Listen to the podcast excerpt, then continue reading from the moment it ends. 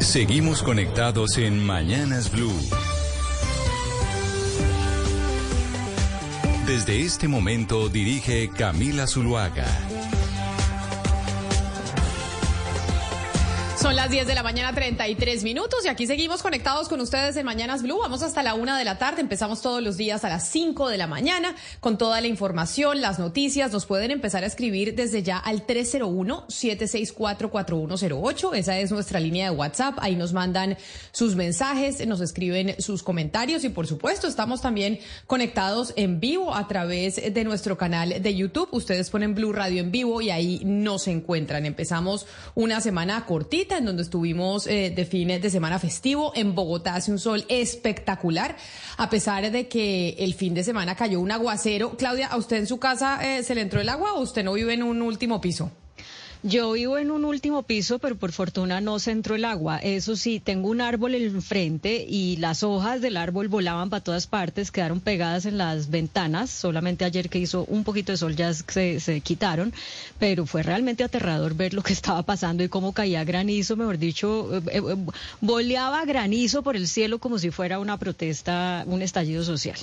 Qué aguacero tan bravo. ¿Se acuerda que yo le conté a usted y a los oyentes que tengo una gotera en este momento en mi casa y que no se puede arreglar la gotera hasta que no deje de llover? Bueno, a ver si el sol del día de hoy nos ayuda un, un poquito a que se vaya secando eso y poder impermeabilizar, porque el aguacero fue torrencial. Los que no viven en, eh, en Bogotá no saben el granizo que tuvimos, Oscar. ¿Ustedes les llovió por allá por Barranquilla o ustedes estuvieron eh, con sol?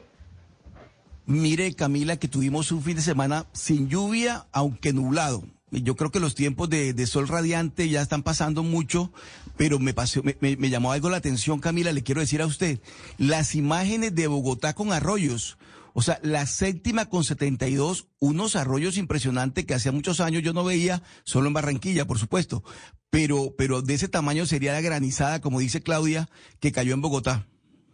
Mire, Oscar, le cuento que en Medellín el sábado, eh, en la madrugada, desde muy temprano, hubo una carga de neblina tan impresionante en el aeropuerto, en el José María Córdoba. Yo eh, les digo que yo nunca había visto esa carga de neblina y el caos que hubo después porque lo que pasó después de esa, de esa neblina tan horrible fue que se cancelaron todos los vuelos de, de por la mañana, todos los, es decir, hasta las más o menos siete de la mañana se cancelaron los vuelos y el caos que hubo fue impresionante, o sea, afectó todo el resto del día y fue un, muy, muy desafortunado para las aerolíneas y para los pasajeros, pues las aerolíneas no tienen ni mucho menos la culpa del, del clima, pero la neblina que había el lunes en Medellín, en, una, en, en Río Negro, era impresionante, era una cosa, eh, yo no había visto eso hace mucho tiempo. Es, es como es en la madrugada, pero madrugada a 3 de la mañana, o sea, no, no 5 o 6 de la mañana con el cielo tan tapado y afectó todo el resto de operaciones. Además, eh, como les digo, con las conexiones hubo gente que perdió sus conexiones sábado, domingo y hasta el lunes todavía se estaba resolviendo el problema.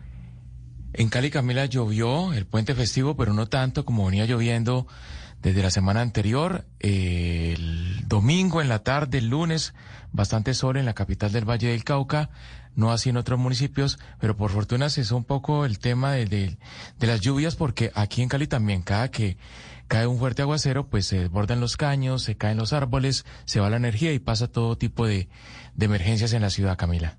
Y esto tiene que ver, entre otras cosas, con un informe muy importante que entregó Naciones Unidas este fin de semana, o la semana pasada, o ayer, Gonzalo. Naciones Unidas entregó un informe sobre el cambio climático, en donde estaban mencionando, bueno, las cosas eh, como van, no vamos tan bien. El calentamiento de la Tierra es mucho más alto de lo que se imaginaba, y las respuestas y soluciones ya las tenemos a la mano. No es que tengamos que inventarnos algo eh, distinto. Lo que han dicho desde Naciones Unidas frente a la situación del cambio climático, que yo creo que pues tiene que ver, entre otras, con lo que vivimos este fin de semana, es, oiga, mire a ver si cambia usted eh, la forma de alimentación, de comer menos carne o tratar de utilizar carros eléctricos y obviamente los países pues intentar hacer la transición energética de la que tanto hemos venido hablando.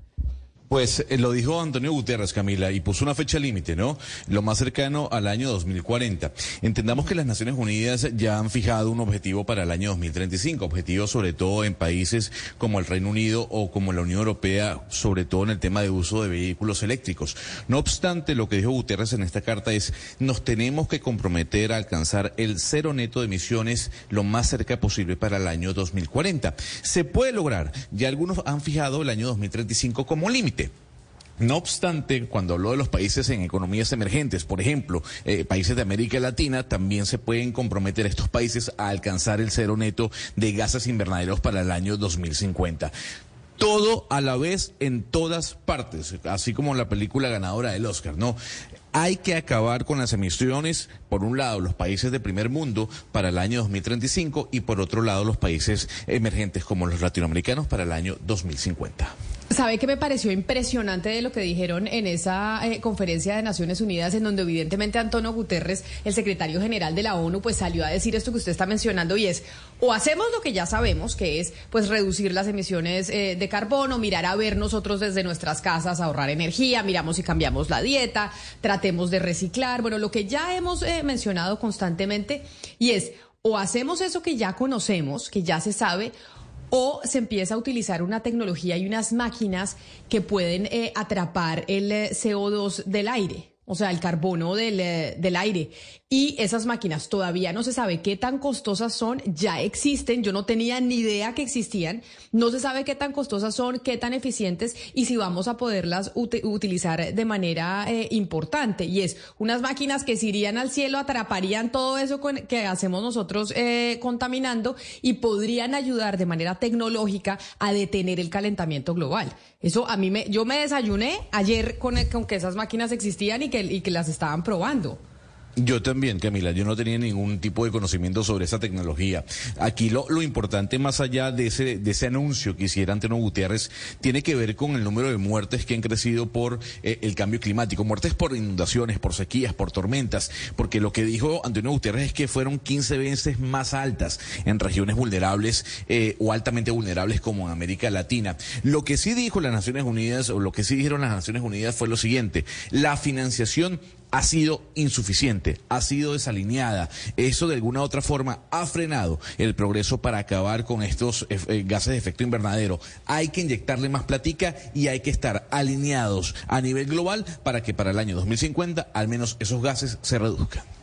Y sobre esa conferencia de Naciones Unidas en donde mencionaban que ya la tarea, o por lo menos lo que debemos hacer, está dicho, no hay que inventarse mucho más, la transición energética está ahí. Y de hecho, Diana, yo me acuerdo, la semana pasada hablamos con usted y usted nos trajo toda una investigación sobre el parque solar más grande que se va a construir en Colombia. Solo que ese parque solar más grande tiene un eh, pequeño problemita y es que era una tierra que se había dado a unos campesinos para que hicieran proyectos productivos y al final pues se les va a terminar comprando o se las van a terminar quitando para hacer este parque solar gigantesco, pues que busca ir acompañado de esa transición energética que hemos venido trabajando, pero pues eso tiene unos efectos colaterales sobre los campesinos y sus proyectos productivos. Así es, Camila. Es el parque solar Puerta de Oro 300 eh, megavatios.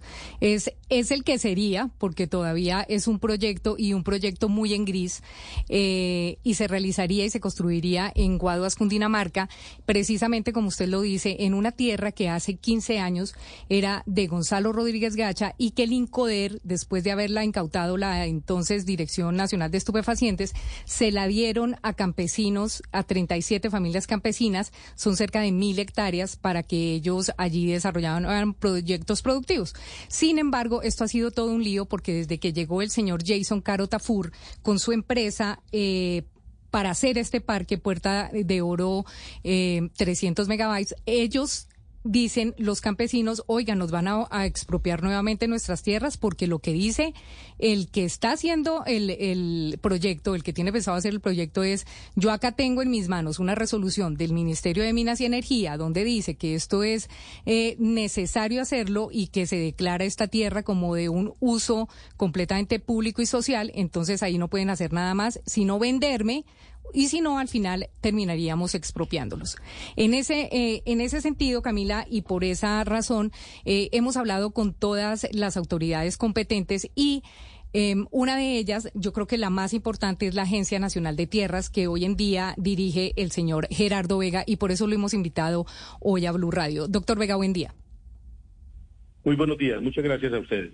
Doctor Vega, yo en algún momento le había preguntado a usted en estos micrófonos qué iba a pasar con la gente eh, a la que se le había dado tierras para proyectos productivos y que ahora con esto de la transición eh, se le podía quitar esa tierra porque esa tierra no había sido titulada. Usted me decía que era imposible pensarse que una tierra que había sido entregada hace 15 años no había sido titulada, pero realmente lo que está pasando en la Hacienda Primavera en Guaduas es el ejemplo perfecto de lo que podría seguir pasando en Colombia con una cantidad de tierra que se le dé a campesinos y que al final nadie vigile ni mire si se hicieron los tales proyectos productivos o no.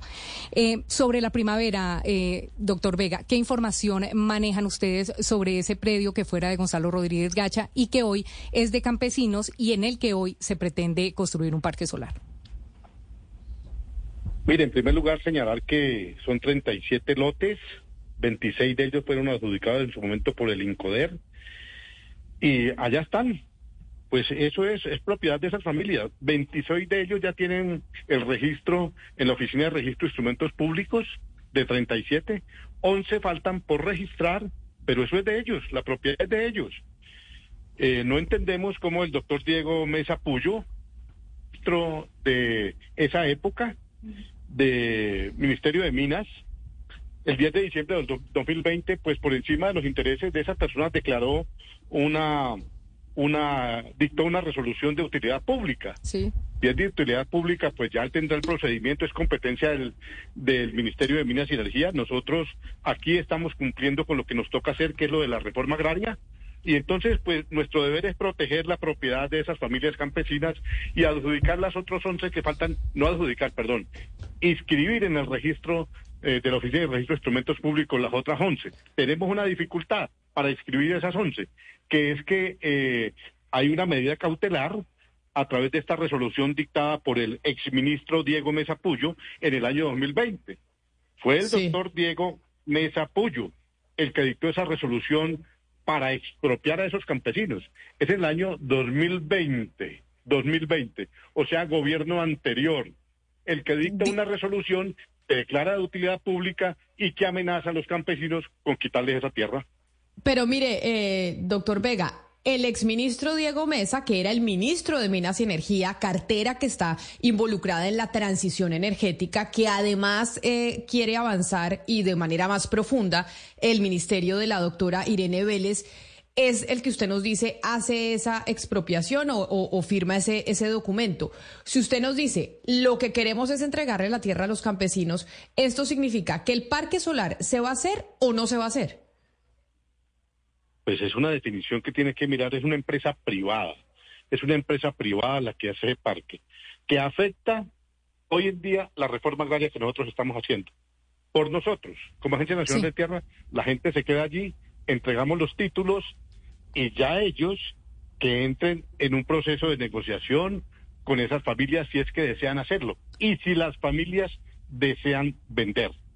Esa es nuestra postura sobre el tema. Pero, pero, pero permítame, pero, pero permítame, doctor Vega, es que el principal problema no es solamente que se haya declarado esto de utilidad pública. El principal problema es que desde hace 15 años ustedes, porque ustedes vienen reemplazando al INCODER, la Agencia Nacional de Tierras hoy, no le ha titulado a esos campesinos. O sea, una cosa es que esté registrado, pero el, pero el predio como tal, las cerca de mil hectáreas, aparecen en una figura que usted debe conocer muy bien, que es el común y proindivicio. El común y proindivicio lo que es es una medida que se suponía era provisional, que se la dieron hace 15 años a esos campesinos, fueron los del INCODER, les delimitaron de a 26 hectáreas a cada uno de esos 37 grupos de los que usted habla y de los que ustedes como Agencia Nacional de Tierras tienen 11. 11 predios, 11 parcelas son de ustedes.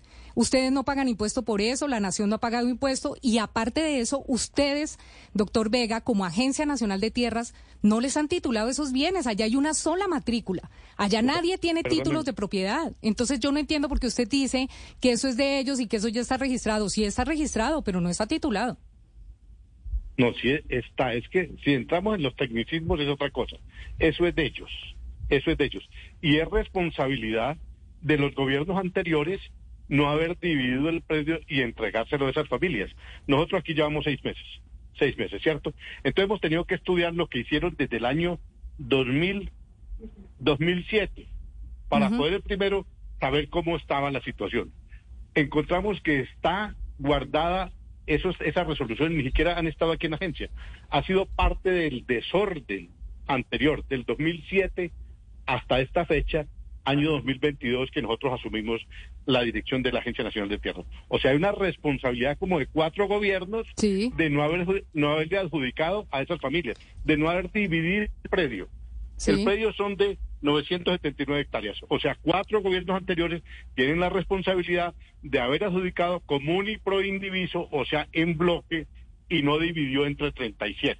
¿De acuerdo? Estamos, eso es. A 11, a, a 27 ya se les adjudicó y se registró. Que materialmente no hayan hecho eso, ese es otro asunto, ¿cierto? No lo ha hecho, pero ya formalmente pero yo no estoy aquí para ponerme a defender lo que no hicieron los gobiernos anteriores. Completamente de acuerdo. Usted está acá es porque se ganó el chicharrón más grande del mundo, porque son 37 familias que están diciendo qué va a pasar acá en adelante. Permítame, le explico. Nos quedan 11 a nosotros para resolver. 11 predios para resolver. ¿Por qué no se ha podido resolver? Esa es la pregunta. Porque hay una medida cautelar a través de esa resolución que dictó el gobierno anterior dictada por el gobierno anterior una resolución que la declaran de utilidad pública. Y entonces está inscrita esa medida cautelar en el certificado de libertad y tradición en la Oficina de Registro de Instrumentos Públicos, que depende de la, de la Superintendencia de Notariado, y Registro. Exactamente. Entonces nosotros no podemos inscribir esas resoluciones hasta tanto no esté libre de esa medida cautelar, ese premio. Claro, entonces, eh, pero esa es mi pregunta, eh, eh, y se me adelanta un poco usted, doctor Vega, y es, ustedes son un solo gobierno, el gobierno del presidente Petro que le ha prometido a la gente no solamente una transición energética, que sería parte de ese proyecto del parque, se vería como la transición energética que también quiere el gobierno, sino también una reforma agraria donde se le garantiza a la gente que va a tener su tierra para proyectos productivos. Entonces, la pregunta es, doctor, Vega, usted se ha sentado con la ministra Vélez para mirar si levantan esa medida cautelar y, y, le entregan a la gente bien sus tierras tituladas con sus escrituras y verifican que se hagan proyectos productivos o qué va a pasar con esa hacienda, porque yo entiendo que es un problema que lleva más de cinco presidentes, o sea, eso no tiene discusión. Pero la cosa es que ahorita el chicharrón lo tienen ustedes, que el proyecto solar se presenta en esta vigencia como para desarrollar la tierra y que aunque el ministerio, porque le tengo que decir que el ministerio y para que y para que sepan también los oyentes, el ministerio le negó a ese proyecto productivo a ese proyecto solar empezar con una etapa de expropiación. O sea, hasta este momento el privado no puede expropiarle a la gente, no puede iniciar un proceso de expropiación porque se lo negó el, el actual Ministerio de Minas en cabeza de la doctora Vélez. Eso sí se lo puedo confirmar yo. Entonces ahora lo siguiente sería esa pregunta, doctor Vélez, doctor Vega. ¿Ustedes van a sentarse con la ministra para levantar esa medida cautelar sobre ese predio? No, mira, permítame, permítame, yo le, digo y, que me excuse por no responder, pues hay cosas que no son de mi competencia, ¿cierto? Eso es del Ministerio de Minas, ¿cierto? Eso le corresponde a ellos valorar eh, esa resolución dictada por el gobierno anterior, donde lo declaró de utilidad pública y le permite expropiar. Esa será una valoración que haga la actual ministra, la doctora Irene, la ministra. Yo, pues, ese no es parte de mi competencia. Nuestra disposición, así lo han hecho los equipos, equipos de la Agencia Nacional de Tierras con el equipo del Ministerio, se han venido sentando para aclarar este tema, ¿cierto? Pero serán ellos los que valoren jurídicamente eh, revocar o no esa resolución. Nosotros, por ahora, hemos hecho lo que tenemos que hacer, ¿cierto? Hemos eh, identificado las resoluciones que faltan no se pueden inscribir hasta tanto exista esta resolución. Y nosotros sí tenemos una opinión sobre el tema. La opinión sobre el tema es que si se permite esa medida de expropiación provocada por el gobierno anterior, provocada por el gobierno anterior, en cabeza del doctor Diego Mesa Puyo, que fue el ministro de esa época, pues afecta la reforma agraria que nosotros estamos haciendo. La afecta porque no permite que entonces estas familias pues tengan la propiedad de unos pequeños lotes que tampoco son grandes, unos pequeños lotes otorgados ya por el que en su momento fue el Director Vega, director Vega, yo veo que usted tiene pues la información a la mano y está pues muy bien eh, informado sobre el caso que le estamos preguntando. Y quisiera saber si este caso eh, usted lo ha estudiado bien, pues porque lo vamos, pues porque lo íbamos a llamar del programa o cuáles son esos casos que usted eh, recibió y que tienen como ese tipo de banderas rojas, porque usted nos está diciendo, estoy recibiendo acá una cantidad de, casos de, gobiernos anteriores y le pregunto por este, si es solamente por el, por el programa que puso ahí el, foco o hay varios que tiene, digamos, este tipo de banderas rojas? Sí, hay varios de banderas rojas. La misma administración del Fondo de Bienes. En el Fondo de Bienes se nos había dicho que había mucho más en tierras adjudicadas. El fondo fue creado en el año 2016, producto del acuerdo de paz, y se nos había dicho que había un número cerca de 800 mil hectáreas adjudicadas a familias. Pero, director Vega, dígame, dígame nombres especiales de casos. ¿Este era uno de los casos que usted lo tenía como bandera roja o, no lo tenía en su radar? ¿Cuáles son esos casos como de banderas rojas que estaban en su escritorio? No, pero mire, este es un caso que gracias a la labor de ustedes periodística, pues hemos tenido aquí muy presente, ¿cierto? El caso de, de la empresa Parques, eh, mm, Parque Solar, ¿cierto? Que viene de la familia Gacha. Ese era un caso. Hay muchos casos. Realmente yo diría, hay muchos casos que tienen bandera roja, para decirlo de esa manera. Hay más de 50 casos. Yo te los podría en otro momento leer, que son casos emblemáticos, que he pedido acá que lo miremos. Caso Eframovich, por ejemplo, eh, que está en el Cesar. Ese es otro caso muy importante. Venimos en reuniones con él tratando de lograr un acuerdo. Se ha empezado un camino de Vamos a iniciarlo, vamos a ver el caso de Montes de María, dos casos más en Urabá, para nombrarte algunos, para nombrarte algunos de los casos que vienen del pasado eh, de gobiernos anteriores. No, pues es que le cuento. Pero este caso, este caso, este caso, discúlpeme si yo te quiero insistir, mira, eh, está en manos del Ministerio de Minas, yo no, no soy el competente, es la señora ministra de Minas la que tiene que resolver el asunto. Y nosotros, pues sí, lo que he dicho, eh, en caso de que eh, se presente la compra de esos predios, pues afecta la reforma agraria, pues será voluntad de los campesinos que ya tienen la adjudicación. Hay que empezar por hacer la división de esos predios, ¿cierto?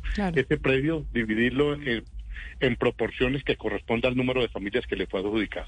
Pero mire, doctor Vega, ustedes van a hacer y van a subsanar lo que no hicieron los otros gobiernos y me refiero no solamente a esperar a que se levante esta medida cautelar, sino a revisar que de verdad estas son mil hectáreas, le dieron de a 26 hectáreas a cada, a cada familia campesina, revisar que esas 26 hectáreas se comiencen por lo menos ahora a trabajar porque la ausencia del Estado ha sido total estos 15 años y se lo digo porque este predio de la primavera no es el único, solo en Guaduas. O sea, en Guaduas son cinco, cinco haciendas que eran de Gonzalo Rodríguez Gacha, Cabo Verde, Remolino, Freddy, Veracruz, todas están igual. O sea, uno dice, es como si el Incoder hubiera llegado, hubiera eh, loteado, hubiera entregado y se desentendió del problema y nunca se verificaron los proyectos productivos. ¿Qué le decimos a los campesinos de esa zona, doctor Vega, ahora que usted es el director de la Agencia Nacional de Tierras? Porque sabemos que el problema viene atrás, pero ¿qué van a hacer ustedes?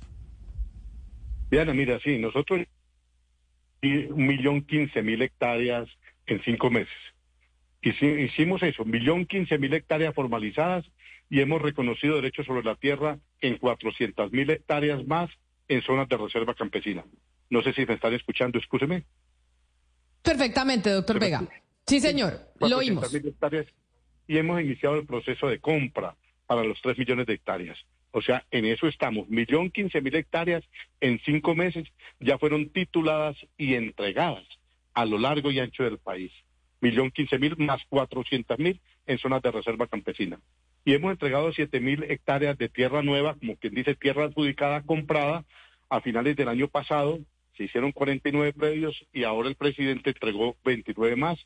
Y vamos en unos lotes importantes de compra de predios para ser adjudicados. Yo entiendo lo que dice Diana en el sentido de que hay que armonizar, hay que articular la compra, la entrega y la productividad de esos predios. Eso no es de un día a otro, pues es cierto que se compra y bueno, el proceso de compra tiene 13 pasos. Esto es dinero del Estado que hay que cuidar y con responsabilidad adelantarlo. No decidimos nosotros cuánto cuesta un predio, lo decide el IGAC, ¿cierto? Y después de eso que el dueño acepte la oferta que se hace por parte de BIGAC. Y si se compra, entonces se compra un predio, mm, vamos a suponer, de mil hectáreas, son 100 familias, 10 hectáreas a cada uno, hay que dividirlo en 100 pedazos y empezar nuevamente un proceso. No es como se dice, mire, ya compraron, ¿dónde están las familias? Hay un proceso de selección de las familias, un proceso de calificación de las familias. Después de eso, se tienen que ubicar las 100 familias dentro de esas mil hectáreas. Entonces también lleva otro proceso, que la gente se ponga de acuerdo en qué pedazo le corresponde a cada uno dentro de esas mil hectáreas. Y después de eso, qué proyecto productivo, y si el proyecto productivo es asociativo o individual. Pero bueno, esos son los procedimientos y las dificultades. Nosotros vamos en un millón quince mil hectáreas entregadas, tituladas, formalizadas y cuatrocientas mil mal. Y hemos iniciado el proceso de compra que esperamos en unos dos meses estar dando unos resultados ya importantes en la adjudicación. Hay otra agencia, que es la Agencia de Desarrollo Rural. Mi competencia acá en la Agencia Nacional de Tierras es la adjudicación de tierras a quien no la tiene, quien no tiene tierra, o a quien está sobre la tierra y no tiene el título. Realmente esas son las dos competencias fundamentales de esta agencia. Hay otra agencia que es Agencia de Desarrollo, que es la que pone allí el proyecto productivo, la que lleva la semilla, la que hace la asistencia técnica. Y también está el Banco Agrario, con el que hemos, hemos venido trabajando de la mano para el crédito de las familias que deseen hacerlo. Pues director de la Agencia Nacional de Tierras, Gerardo Vega, gracias por contestarnos. Llevamos eh, dos semanas, Claudia, hablando de este tema, de este, el que sería el parque solar más grande del, eh, del país, y queríamos tener respuestas sobre esos dos proyectos que, pues, que se empiezan a enfrentar. Uno, la intención de la transición energética, que lo que se busca es generar eh, energías renovables, pero que en el caso de la, de la energía solar, Claudia, pues pelea también con muchos proyectos, con proyectos productivos porque se utilizan grandes extensiones de tierra que podrían ser utilizados también para la agricultura. Sí, Camila, y ya el señor Vega nos acaba de explicar la complejidad del proceso y sobre todo que su agencia tiene dos responsabilidades muy claras, pero hay otra que va, eh, que apunta justamente a algo que es muy, muy complejo, que es lo de la productividad que ya él eh, mencionaba. Y por eso quiero hacerle una, una última pregunta, señor Vega, porque hace unos días hablamos con el presidente de FEDEGAN, hemos escuchado las declaraciones de la ministra y pareciera que hay como una eh, discordancia en que si bien FEDEGAN quiere vender un montón de tierras, el, el gobierno no considera que todas esas tierras pueden tener la productividad que se necesita, al menos para los objetivos del gobierno y de las familias beneficiarias mi pregunta para ustedes ¿Usted está en esa misma línea? Porque el presidente de Fedegan, nos decía, no, es que la tierra hay que invertirle para ponerla a producir. Entonces, no es que nos digan, no estamos ofreciendo tierras productivas, es que el gobierno tiene que hacer una, un trabajo adicional que es ponerla, ayudar a los campesinos a ponerlas a producir. Mire, yo lo que quiero señalar esto es que el gobierno está buscando comprar tierra fértil, de la más fértil para producir alimentos. Y también lo claro es que no vamos a comprar tierras que estén en procesos de restitución, que estén inundadas permanentemente, que tengan otro tipo de líos judiciales. Eso es lo que tenemos claro. La tierra fértil de la más fértil. Por eso se ha priorizado también una zona donde está ese tipo de tierra que es el Caribe y el Magdalena Medio. Y además tierras que no están siendo cultivadas en este momento porque no vamos a ir a invertir dinero, ¿cierto?, en tierras que tienen una productividad ya con empresas, banano, palmicultura, caña. Pues, pues ellos lo hacen mucho mejor que lo que lo hace el Estado. ¿Para qué nos vamos a meter nosotros ahí?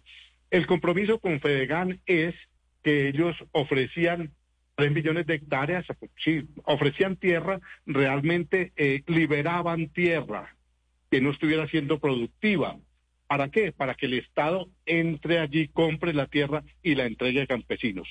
Recordemos que el sector ganadero pues tiene una buena porción de la tierra del sector rural colombiano y bueno, agradecemos y nos parece bien. Quiero decir además que con Fedegan hemos estado en Barranquilla, en la Convención Nacional, estuvimos en Valledupar, en Montería, en Puerto Berrío y la próxima semana vamos a estar en Fundación Magdalena, explicándole, este próximo viernes vamos a estar en Fundación Magdalena, explicándole a todos los ganaderos cuál es el proceso de compra, qué es lo que estamos buscando y qué pretende el gobierno con, esta, con, e, con este programa de compra de tierras a ganaderos que sea tierra fértil para entregar a campesinos.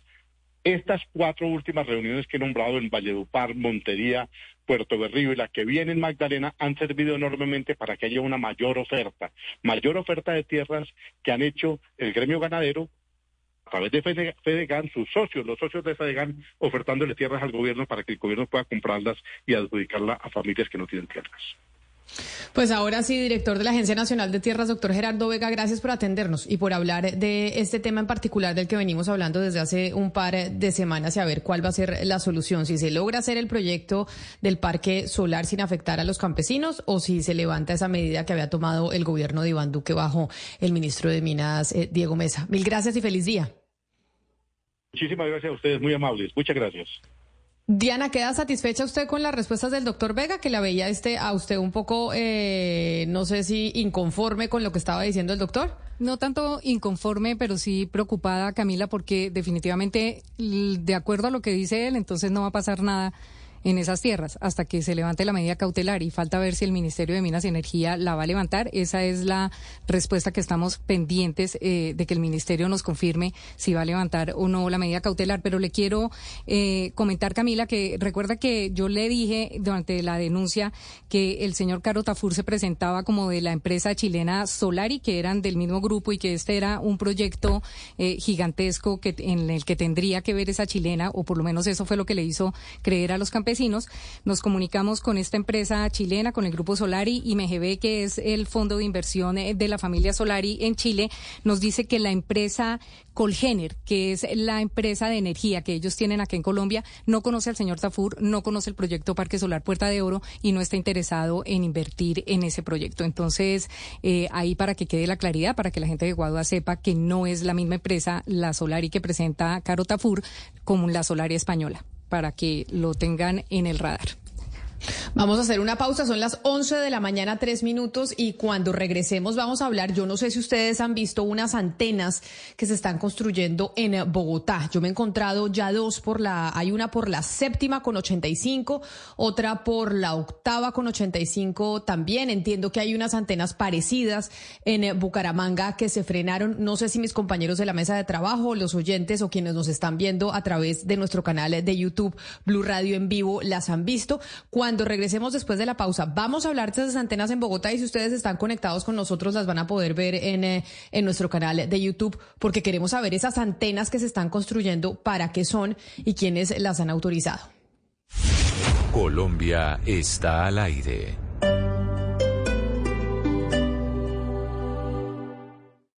Esta es Blue Radio. Sintonice Blue Radio en 89.9 FM y grábelo desde ya en su memoria y en la memoria de su radio. Blue Radio, la alternativa. First time I ever traveled in an RV, I realized how great it is to not have to check into a hotel and lug your stuff in. Your hotel room is with you. You pulled up and you're in your hotel room. It's awesome. You're going to love RVing this spring break or this summer. Go to Best RV and get yourself an RV. Yeah, bring your bikes, your golf clubs, your kayaks with you, depending on your RV, of course. Best RV Center, best prices, best selection by far, never any hidden fees or pressure. Fabulous family service at Best RV Center. Best RV Center, putting your dreams on the road or go to ¡Hey! ¡Comenzó el partido! Está en ti tener la emoción del estadio en la sala de tu casa. Compra 300 megas de internet fibra óptica ETV y adicional suscríbete a Deco desde 21,450 pesos los primeros dos meses. Pásate a ETV. Llama ya 601-371-4000.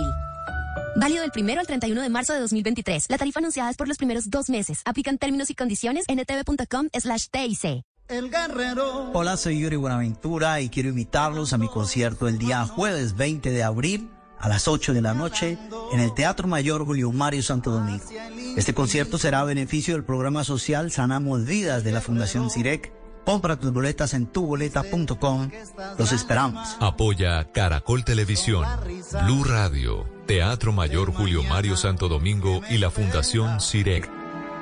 El Guerrero.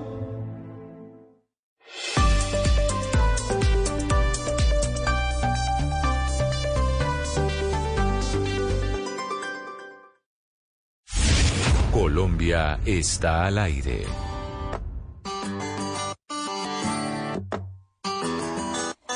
I remember when we broke up the first time, saying this is it. I've had enough. Cause like we hadn't seen each other in a month. When you said you needed space. And say, Baby, I miss you and I swear I'm gonna change. Trust me, remember how that lasted for a day? I say, I hate you, we break up, you call me, I love you.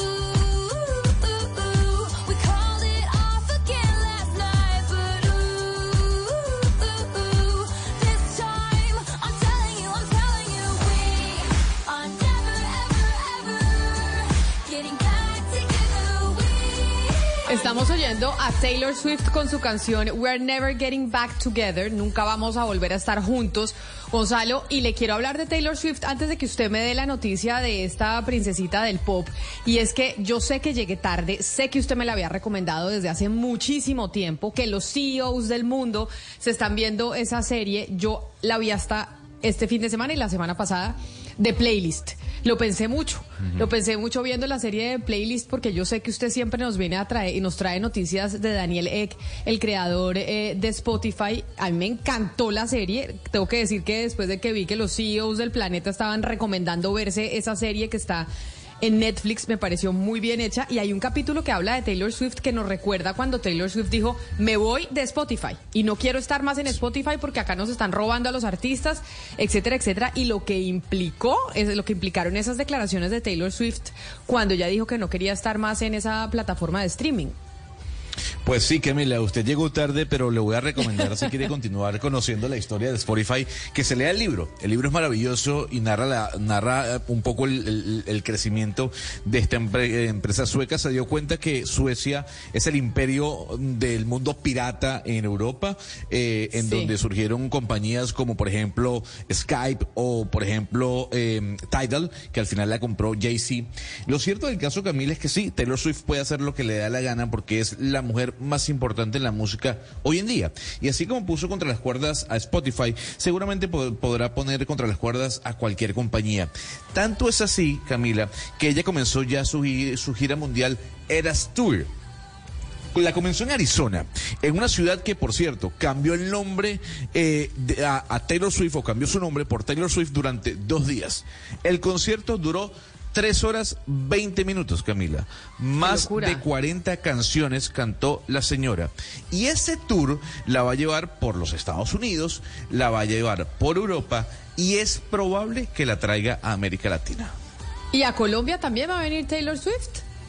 No se sabe, Camila. Lo que le puedo decir es que América Latina está en el radar.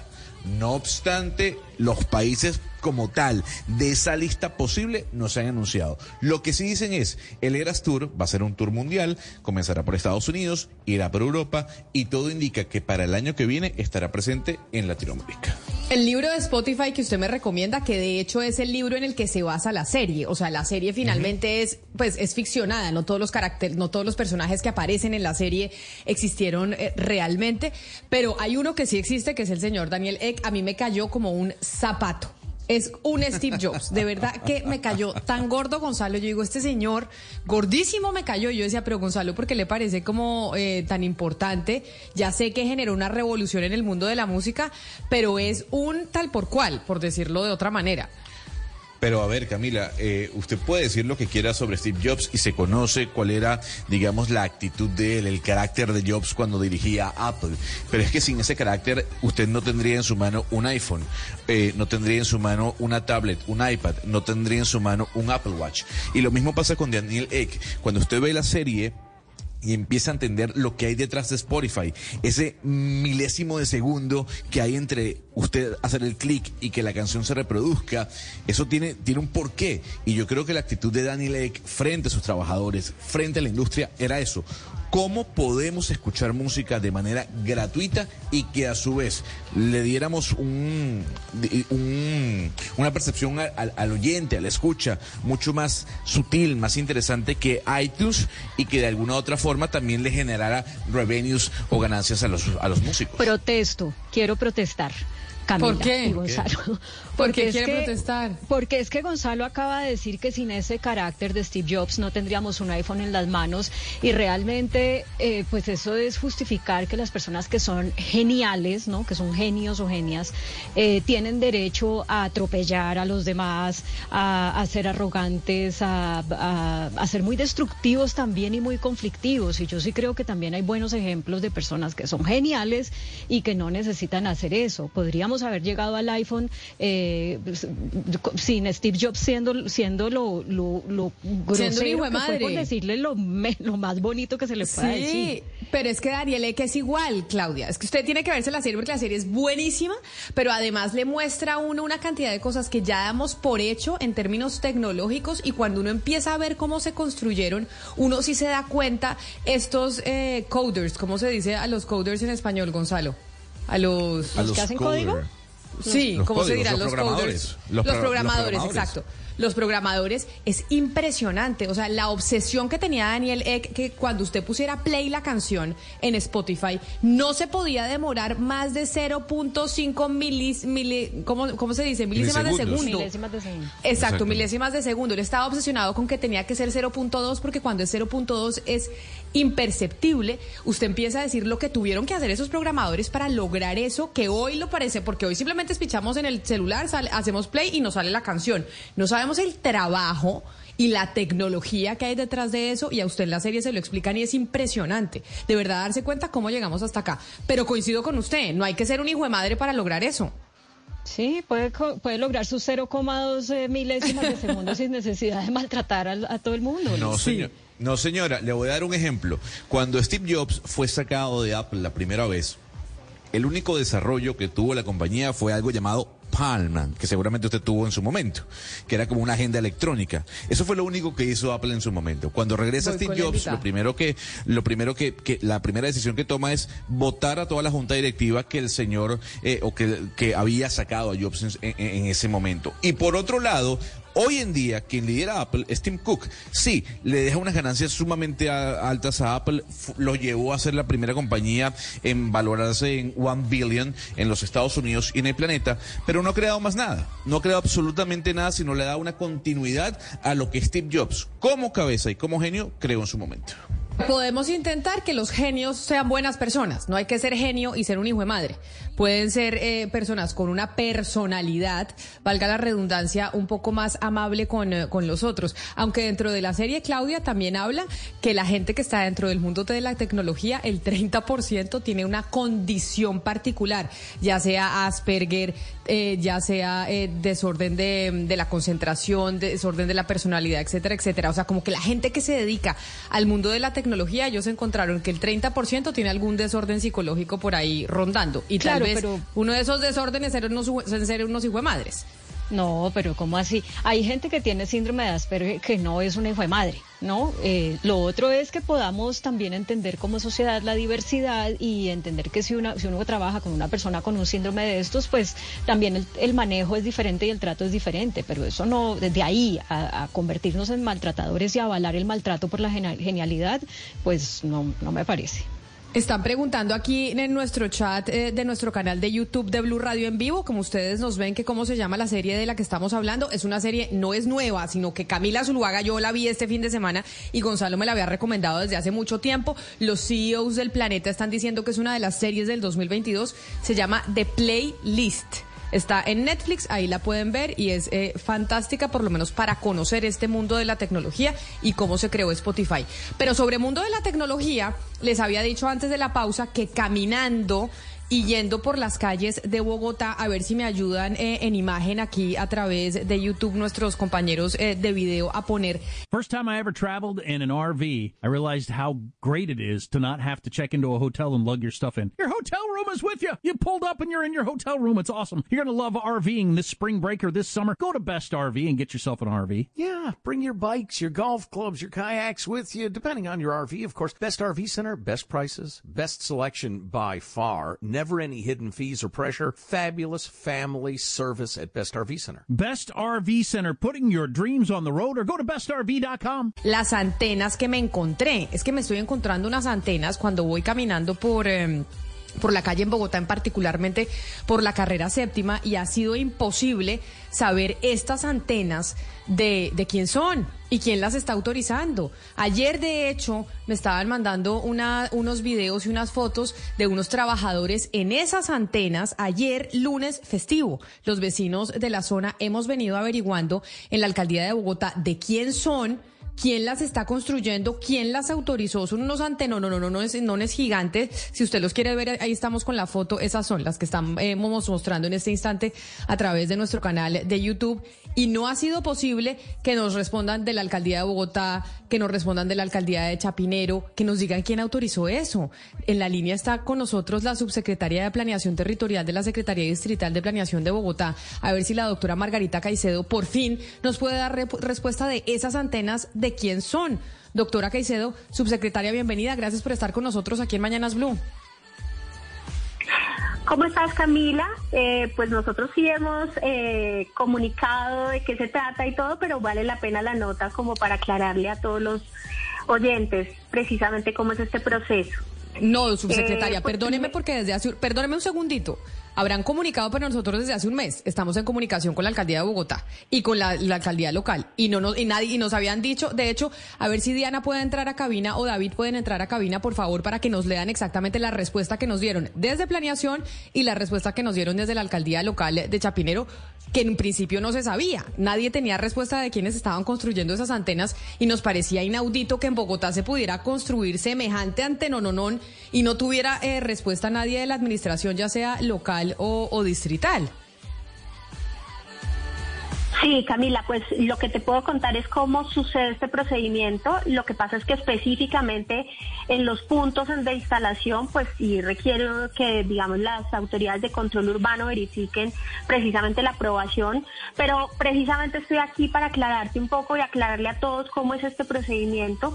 Efectivamente, nosotros, eh, digamos que muy, se enlaza muy bien con la, con la conversación anterior sobre Spotify porque precisamente la ley 2108 del 2021 em, definió que el Internet es un, servicio público esencial. Entonces hay que partir un poco de esa premisa y es que eh, al ser un servicio público esencial, esa parte invisible que no todos conocemos cómo funciona, pero que necesita una infraestructura para operar, el distrito se ve obligado a reglamentar cómo es que es este tema de la expedición de los permisos.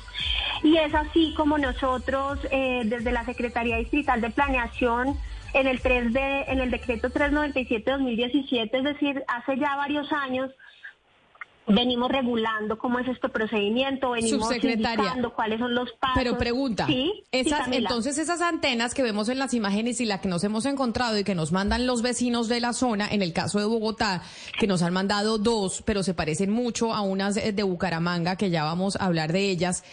¿Esas antenas son para Internet? ¿Son para poder proveer a la ciudad o a esa zona de Internet? ¿Qué empresa es la propietaria de ese tipo de antenas? Yo, a mí es que me sorprendió cuando me enviaron las imágenes porque me parecieron unas antenas supersónicas que no cuadran en absolutamente nada con, eh, con la estética del sector. Pero, pero no sabía de quién, eh, de quién eran y eso era lo que estábamos tratando de averiguar. Sí, tenemos diferentes tipos de operadores. En muchos casos los operadores son los mismos proveedores del servicio de Internet, eh, pero ellos también tienen la posibilidad de tener, eh, digamos, mm, personas o, empresas que instalan la infraestructura de la cual ellos eh, suspenden todas sus antenas de telecomunicaciones. Es decir, hay dos tipos de solicitantes, la misma empresa prestadora de servicios o los que se ocupan de la instalación de las antenas. Sabemos lo complejo que es esto, pero precisamente para eso incluso la Secretaría Distrital de Planeación establece unas especificaciones técnicas que incluyen estrategias de mimetización, etcétera, precisamente para garantizar pues que el paisaje urbano no se vea plagado de todas ellas y que se optimice esta infraestructura de servicios públicos. Parte de la reforma que se le hizo a este decreto que les estoy diciendo que ya venía operando, que es el 397, lo hicimos hace poco con el decreto 083 de 2023, un poco para mesurar las condiciones de implantación de estas antenas, para garantizar que haya una eficiencia. Eh, en la instalación, es decir, que un mismo operador pueda hacer uso de una o más instalaciones para diferentes antenas, es decir, que haya una optimización de las redes, parte de la pretensión de la reglamentación de la administración es esa. Entonces, digamos que primero, para claridad de todos, pues la ley nos obliga a que tenemos que proveer un servicio público esencial como es el Internet. A partir de eso, nosotros reglamentamos un procedimiento que ya se venía eh, realizando, que era un procedimiento bastante largo, engorroso, eh, con el 397-2017, pero precisamente eh, en esta vigencia nosotros acometemos nuevamente la modificación del decreto para garantizar la optimización sobre todo esta infraestructura y no empiecen a aparecer redes eh, o instalación de antenas en todos lados, sino que pudiéramos precisamente hacer más eficiente esa prestación. ¿Qué fue lo que nos, qué es lo que nos está pasando en este instante? Que nos, los oyentes nos escriben a nuestro canal de YouTube Blue Radio en vivo, o nos escriben al 301-764-4108, 301-764-4108, que es nuestra línea de WhatsApp. Nos envían las fotos de las antenas y es donde, David, para aclararle a la subsecretaria, nosotros hace tres semanas más o menos llevamos preguntando sobre las antenas y no nos habían dado respuesta. ¿Qué nos dijeron en su momento cuando empezamos a preguntar por esas antenas que ya nos dice la subsecretaria de Planeación que es para el servicio de Internet? Lo que pasa es que se ven horrorosas en la ciudad y no sabíamos quién... Eh, sí, se ve, eso, eso yo me, eh, mejor dicho, cuando me mandaron la foto y cuando yo caminé por ahí cerquita a subsecretaria, yo dije, bueno, estamos como si estuviéramos en una cosa de ciencia ficción. Este anteno, no, no, no, no, no, no, un gigante, ahí en toda la séptima con 85. ¿Qué nos dijeron, David, cuando preguntamos en un principio? Así es, Camila. Desde el 2 de marzo nosotros empezamos la, la respectiva investigación y desde, desde, esto, desde la Secretaría de Planeación nos mandan un comunicado de prensa de tres puntos. Los más importantes, eh, uno de ellos es que dice que la antena de referencia en la foto, en donde la que están mostrando ahí en las imágenes, no coincide con ninguna de las aprobadas por la Secretaría Distrital de Planeación. Eh, otro punto importante, Camila, es donde... O sea, en un, en un principio, y de hecho aquí Germán, me está, Germán Álvarez nos pide que si podemos mostrar la antena en, en, imagen, a ver si nuestros compañeros de video nos ayudan para mostrar las antenas en, eh, en nuestro canal de YouTube. Esas antenas, esas fotos fueron las que nosotros enviamos directamente a la Secretaría de Planeación y allá nos dijeron, no hemos autorizado esa antena. Esto fue 2 de marzo. ¿Qué, qué le dijeron en el segundo punto? En, en, en, el, en, el, otro punto dice que pues eh, la Secretaría Distrital de Planeación no ha recibido solicitud para el permiso de factibilidad para la ubicación e instalación de una estación radioeléctrica de telecomunicaciones. O sea, no sabían, no les habían solicitado el permiso, subsecretaria. Espérenme, terminamos de leer lo que ustedes respondieron. ¿Y el tercer punto? Y pues dicen que es importante señalar que pues que la Secretaría Distrital de Planeación eh, otorga o, o, denega permisos para la ubicación e instalación de estaciones radioeléctricas de telecomunicaciones. ¿sí? El control de la ubicación de las mismas eh, en espacio público la realizan las alcaldías locales. Y pues Camila, nosotros también nos comunicamos con la alcaldía local de Chapinero y pues ellos quedaron también en la, en la investigación de saber esta antena de qué es. Al principio nos habían dicho que pronto era una cámara de, de, de movilidad. De seguridad. también una cámara de seguridad y que tampoco le pertenecía a Enel. Ellos quedaron en la, en la investigación, pero también dieron que pues era importante que se comunicaran con la Secretaría de Planeación. Entonces, subsecretaria, y en principio nadie sabía. Entonces, por eso queremos saber es quién autoriza las antenas. Ya sabemos ustedes que nos dicen que son para, para Internet. ¿Cómo es el procedimiento? ¿O se va, o, las empresas de telecomunicaciones pueden ir poniendo antenas por ahí sin, eh, sin pedir autorización? Digamos que en principio la, la, la norma lo que establece es que se debe solicitar el permiso para la ubicación. Eh, y somos nosotros los que estudiamos eso que te decía Camila, y es que verificamos que haya unas estrategias de mimetización concretas, que se racionalice la infraestructura, que no obstaculice el tránsito peatonal, etcétera. Digamos, se, se verifican una serie de condiciones dadas en la norma y a partir de eso aprobamos o denegamos. Eh, claro, para el caso puntual nosotros revisamos archivo y específicamente en esa localización exacta nosotros no habíamos expedido un permiso, lo que no quiere decir que nosotros no los expidamos, es decir, nosotros sí hacemos esa labor, lo que pasa es que justo en la localización en donde nos estaban mostrando, pues nosotros no teníamos la expedición ¿Y entonces, de ninguna ¿quién podía, estación en ese quién, punto. pero entonces, pero entonces se construyó la antena sin que pidieran el permiso, esa es la otra pregunta. Ustedes en ese momento, esa antena la, la empezaron a construir las empresas de telecomunicación sin haber eh, sido autorizada por ustedes? O sea, ¿las empresas pueden ir levantando antenas sin que nadie se dé cuenta? Digamos que la idea es que no, la idea es que presenten un permiso para la localización de antenas o incluso en su defecto para la regularización, si existe alguna antena ya ubicada que necesiten por la incorporación nueva de la legislación incorporarse al inventario de estaciones también deben pasar por un proceso de regularización. Entonces, ¿qué es lo que pasa? Que nosotros eh, viabilizamos o no viabilizamos esa instalación, pero ahí se nos sale un poquito de las manos el control urbanístico que se haga sobre ellas. Nosotros obviamente comunicamos las decisiones a las alcaldías locales y son las alcaldías locales las llamadas a hacer todo el seguimiento del control urbano para la, así como cualquier tipo de licenciamiento, cualquier tipo de permiso, cualquier tipo de, de, intervención que se haga, pues ellos eh, tienen la posibilidad de hacer el control urbanístico para la localización. Entonces, eso es un poco como por la razón por la cual en su momento, cuando respondimos, pues nosotros obviamente respondimos con lo que teníamos y era que en ese punto específico no habíamos otorgado ningún permiso, que nosotros sí lo otorgábamos, pero que adicionalmente después de que se otorgan eh, pasa, digamos, a ser una instancia del control urbanístico quien debe hacer como la verificación de la instalación de los puntos eh, en la instalación. Ahora, los operadores Sí, sí, Camila. Sí, eh, es que lo, que lo que pasa es que todo lo que usted nos está diciendo es, eh, claro, usted nos está diciendo por qué autorizaciones debe pasar, quiénes deben autorizar y todo lo que estamos hablando es relativo a espacio, ¿cierto? Dónde se ubica, eh, eh espacio público, etcétera. Pero hay un factor adicional y es la salud. Y no se lo digo de manera intuitiva. Yo sé de personas que han tenido problemas, se han tenido que cambiar de casa porque o de, o de edificio porque ponen antenas muy grandes al lado. Y le quiero preguntar si este tipo de antenas de alguna manera pasan por autorizaciones de, de la Secretaría de Salud o esto no tiene que ver nada con Secretaría de Salud a pesar de que efectivamente causan problemas para la salud o los pueden causar. Y esta antena que estamos viendo, Ana Cristina, antes de que le responda a la subsecretaria, ya que usted menciona, es gigantesca y queda al lado de un colegio, queda al lado del Liceo Francés en Bogotá, al lado de un colegio donde van niños chiquitos. Yo no tenía ni idea que esas antenas tenían algún tipo de efecto sobre, sobre la salud. Eso queda en pleno barrio residencial y al lado de un colegio donde van niños de, de tres años. Subsecretaria. Pues yo agradezco este espacio porque precisamente eh, a partir de todas las investigaciones que se han hecho, eh, no se ha comprobado que haya alguna afectación a la salud. Eso es parte de los análisis que se hicieron antes de la expedición de la ley, que es una ley del orden nacional que define el Internet como un servicio público esencial.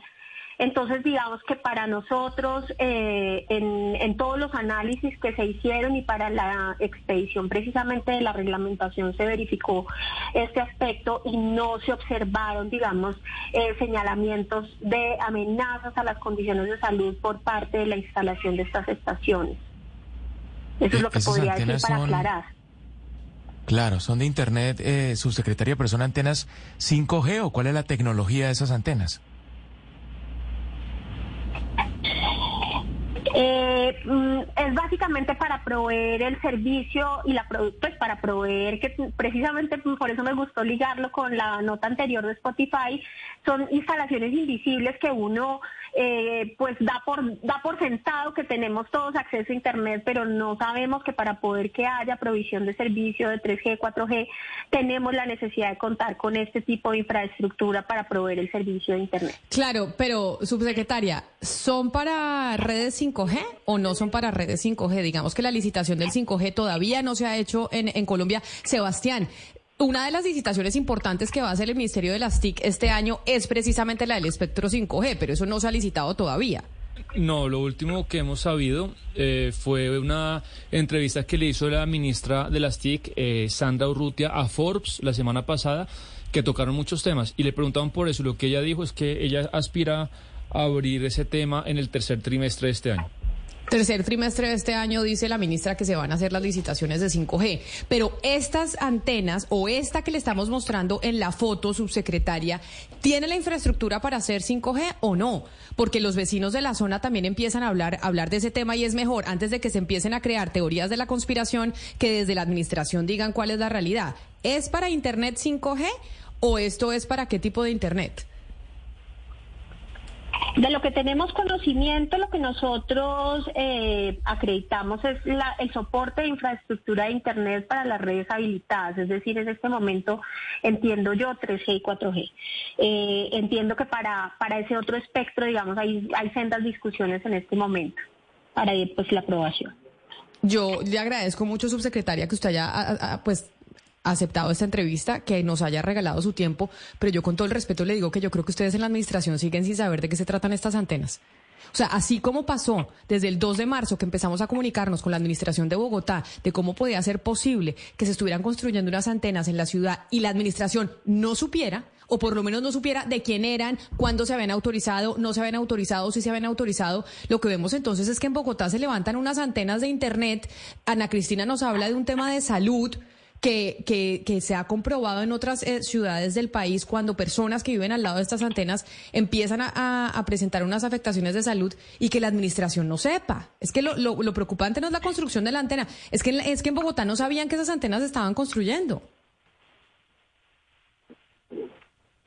Que eh, sabes que no entiendo qué es la parte que todavía siento que no está aclarada. Yo quisiera que usted no sabe si son 5G, 4G, 3G, que no sabían quiénes las estaban construyendo, que cuando nosotros llamamos a preguntarles ustedes no tenían información. Entonces lo que la sensación que uno tiene es que en Bogotá cualquier empresa de telecomunicaciones puede construir una antena y la administración no se entera. Hasta que, hasta que los oyentes no nos mandan la foto y nos dicen, oigan, ustedes señores de Blue Radio, ¿será que pueden averiguar esta antena que están construyendo al lado de mi casa de qué es? Y llevamos un mes. Sí, pero es que mira, lo que pasa es que la regulación de todas las generaciones de los, de los espectros, digamos, electromagnéticos de las redes son regulados por la Agencia Nacional del Espectro. Entonces, digamos que nosotros somos los garantes de que el soporte de esa infraestructura quede bien instalado, quede de acuerdo con las condiciones de mimetización en el espacio, de acuerdo con las características eh, estructurales, etcétera para que precisamente la regulación que haga la Agencia Nacional del Espectro pueda permitirse dar ahí. Y sobre la primera pregunta, nosotros digamos que claramente respondimos lo que teníamos con la información que teníamos y es que para ese punto donde ustedes nos mostraron la foto, pues nosotros no habíamos expedido ningún permiso, lo que no quiere decir que nosotros no podamos dar información sobre el resto de las antenas en las cuales hemos intervenido en su procedimiento. Tal vez esa es la claridad que vale la pena darle a los oyentes.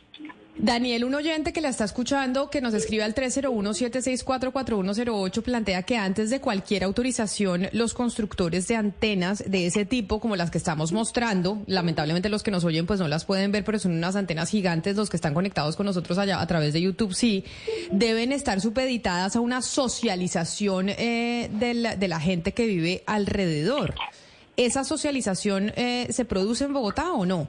¿Esas antenas se socializa con la gente de los barrios si la quieren tener ahí o, básicamente uno, eh, ahí sí como está de moda decir de malas, tiene que aguantarse la antena así no la quieran en, su barrio? Sí, de hecho, parte de la, del trámite que se le pide a los operadores es el trámite de comunicación a todos los terceros, precisamente para que estén enterados, para que se haya surtido el proceso de comunicación a todos los vecinos, es parte de los requisitos que ellos deben con los que ellos deben contar, digamos, para presentar las Y en este caso, estas antenas, por ejemplo, hay al lado del Liceo Francés, que aquí la estamos viendo, al lado del Liceo Francés en la 85 con séptima, ¿esa tuvo aprobación de los vecinos? ¿Y se consultó con los vecinos? Yo debería mirar cada caso. Digamos que para el caso puntual que ustedes nos preguntaron, hicimos toda la revisión de los expedientes. No sé si comprenderán, son muchísimas las solicitudes de licencias que nosotros, de expedición de permisos para la instalación de estaciones que nosotros eh, analizamos. Y como, como ya les aclaré muchas veces, en estos casos no siempre pasan por la Secretaría de Planeación para que nosotros otorguemos el permiso y ahí entra un proceso de control urbanístico.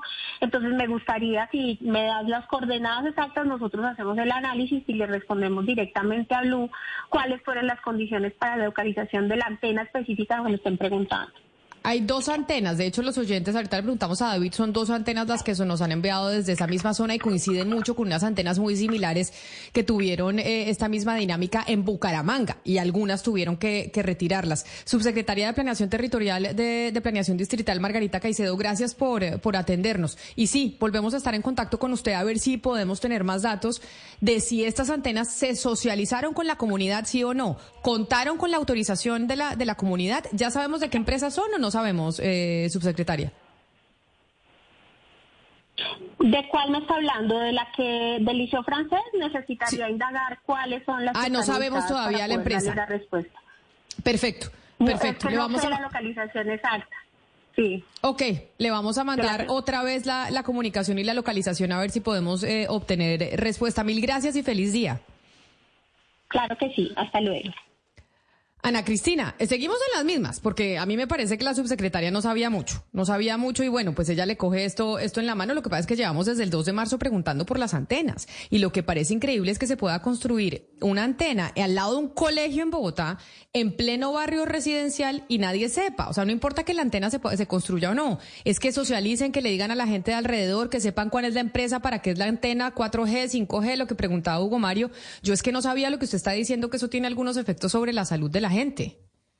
Sí, eh, Camila, pues aún sin saber si es 5G, pues porque yo todavía no sé, es decir, todavía no tenemos información de las de las 5G, pero pues la subsecretaria no nos supo decir las preguntas básicas, si es quién, quién la instaló, no se sabe quién la instaló, qué tipo de antena es, tampoco lo sabe.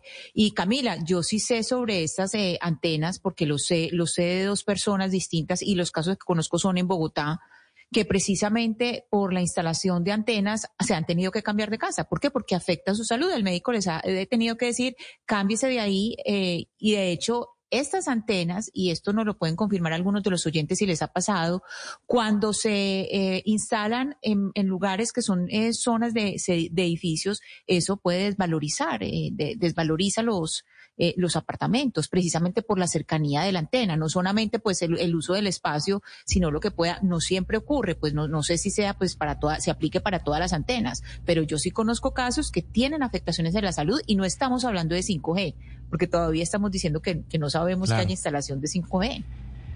Debe producir, eh, Camila, Ana Cristina, unos efectos para la salud. De hecho, claro. Eh, eso está reglamentado y por eso las antenas deben ubicarse a cierta distancia de las zonas residenciales, de las viviendas, de los conjuntos eh, residenciales en las ciudades. Pero realmente en, en, creo en, en Bogotá no se está cumpliendo y me parece que en Cali y en otras ciudades puede estar repitiéndose esa historia de operadores de telefonía, principalmente que instalan antenas en sitios no autorizados y sin tener en cuenta la afectación a la comunidad eh, que vive en, en, los sectores aledaños y obviamente sin cumplir con los requerimientos y las condiciones básicas para la instalación de este tipo de antenas que alguna irradiación producen. Esto debe causar algún tipo de efecto a la salud de las personas. Yo estoy totalmente de acuerdo con Ana Cristina. Mire, eh, obviamente nosotros necesitamos Internet, como decía la subsecretaria, claro, y todos queremos tener Internet más rápido. Colombia creo que además no está tan bien en velocidad de Internet comparado con otros países, por ejemplo, de América Latina.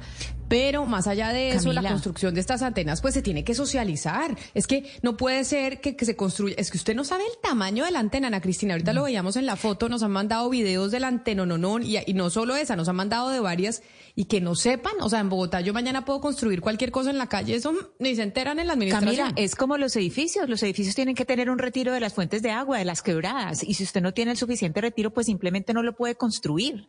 Es decir, tiene que haber una norma eh, para las antenas de la misma manera que hay para los edificios, tiene que haber un retiro. Y aquí obviamente pues está, donde me dice usted que es esa, esa antena de la, que, de la cual estamos hablando, está muy cerca no solamente de un área pues de, de colegio, sino de un área residencial. Eso tiene que haber un retiro, porque es que, como le estoy diciendo, eso puede tener efectos en la salud. Y no es la única antena. De hecho, esta misma situación y unas antenas igualitas a estas que, vimos en Bogotá nos estaban mandando imágenes de Bucaramanga. En Bucaramanga tuvieron una situación similar con estas antenas y la población y la gente eh, de, la, de la comunidad se quejó y dijo, yo no quiero tener esta antena aquí cerca, que no la tengamos acá encima nuestro, seguramente por lo que usted menciona, Ana Cristina, de la, de la situación de salud que pueden experimentar algunas personas que las tengan cerquita. Aunque la secretaria dice, no está comprobado científicamente que esas antenas, eso fue lo que dijo la subsecretaria, que esas antenas pues tengan algún daño directo sobre, sobre la salud eh, de las personas. A ver si logramos tener mayor información, porque la subsecretaria se comprometió que nos van a, mm, a dar mayores detalles de esas antenas en Bogotá. Muchos oyentes nos están mandando sus fotos a través del 301-764-4108 de las antenas que, que ven en Bogotá, en Cali, en Medellín, en Bucaramanga. Envíennos las fotos si tienen algún tipo de preocupación y vamos a ver si podemos consultar con las autoridades si esas antenas tienen permiso o no tienen permiso de estar ahí. Vamos a hacer una pausa y ya regresamos a Mañanas Blue. Colombia está al aire.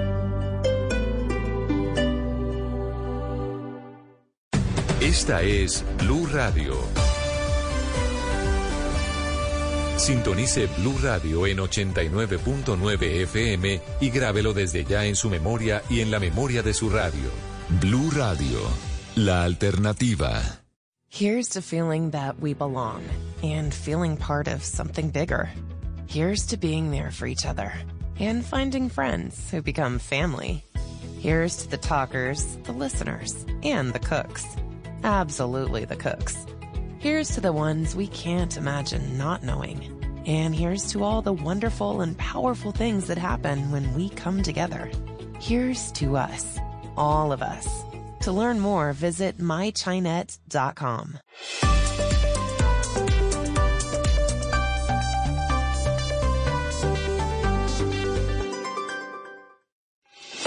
Vive nuevas experiencias con nuestra Hyundai Tucson NX4 2023. Equipada con techo panorámico One Touch para que no pierdas ningún detalle. Rines en aluminio bitono de 18 pulgadas perfectos para la topografía colombiana. Y un motor SmartStream 2.0, ideal para ahorrar combustible y reducir las emisiones de gases. Hyundai Tucson NX4, ahora con disponibilidad inmediata. Aplican condiciones. Colombia está al aire.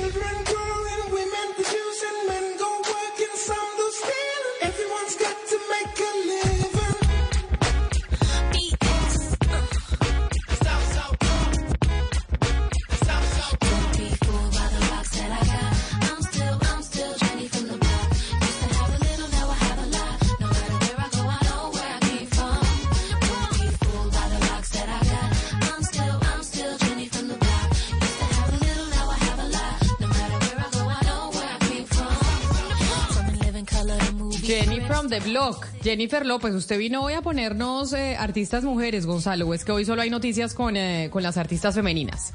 No, hay noticias con las artistas femeninas, Camila, y una de ellas es Jennifer López. ¿Usted gastaría 64 millones de dólares para comprar una mansión, si los tuviese? No, pues no los gastaría porque no los tengo. No, pero Con si los 63 tuviese, millones de dólares creo Va- que me retiro y puedo comprar un apartamento para mí, uno para mi mamá, uno para mi familia y, y vivo y me retiro. Con 63 millones de dólares yo creo que nos retiramos tranquilos. Bueno, le voy a decir algo. Jennifer López y Ben Affleck eh, piensan diferente a usted. Eh, y por eso han invertido en una mansión en California valorada en 64 millones de dólares. 64, así como lo escucha Camila. Eh, se había conocido la semana pasada que ambos actores eh, estaban buscando de alguna u otra forma mudarse a Los Ángeles. Había, se había hablado que habían comprado una mansión por 35 millones de dólares, pero al final se conoce que la que compraron realmente costó 64 millones. Le cuento, la mansión tiene 16 mil pies cuadrados.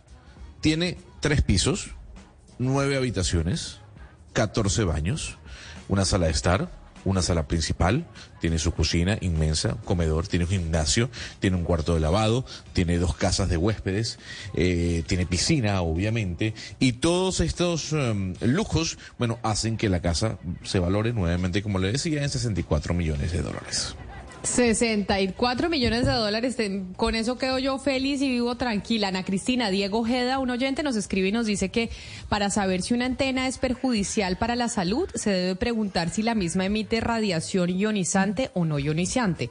Que la ionizante es la que tiene la capacidad de afectar los átomos del cuerpo y por ende afectar la salud. Hay otro señor que nos pega una vaciada y nos dice que ese tema de las, de las antenas que nos estamos quedando con investigaciones viejas, que tenemos que actualizarnos porque no necesariamente todas las antenas causan efectos eh, sobre la salud. Camila. Y Carlos, dígame. No, nosotros al, al oyente que nos acaba de decir, nosotros no dijimos que todas las antenas causan daños a la salud, obviamente no, no, no dijimos eso, le dijimos claramente que conocemos casos de personas que han tenido problemas a su salud y muchas gracias al oyente Diego, que Diego eh, nos acaba de decir que son algunas las que pueden eh, causar esos problemas. Eso sería muy interesante hablarlo con un médico que nos explique, pero no, en ningún momento, en ningún momento dijimos aquí que todas. Carlos Rocha dice que la transmisión de señal 5G no se ha hecho, que las antenas de comunicación celular todas tienen que pasar por un proceso de aprobación.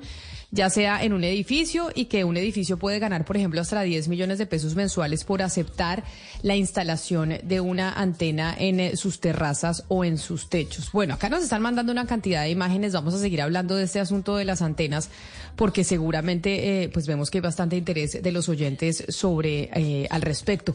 Pero Gonzalo, vámonos a hablar de temas internacionales a las 11 de la mañana 45 minutos y vámonos para su país. ¿Qué es lo que está pasando dentro del chavismo en Venezuela? ¿Qué fue lo que pasó? Pues Camila renunció el ministro de Petróleo Tarek El Aizami, eh, conocido en, Colombia, eh, y renunció luego mm, o días después de que la Fiscalía y el Gobierno Nacional adelantaron eh, procedimientos judiciales en contra de jueces, de alcaldes, de diputados.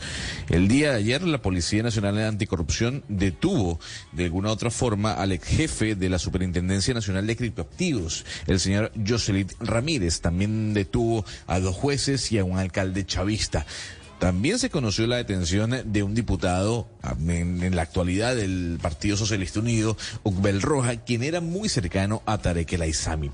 Por toda esta estructura criminal que había detrás de estos actores ligados a PDVSA, ligados a bandas criminales, el ministro de eh, Petróleo, Tarek El Aizami, renunció al cargo. Muchos dicen que hay una implosión dentro del chavismo con miras a lo que va a ser eh, o lo que van a ser las elecciones presidenciales del año 2024.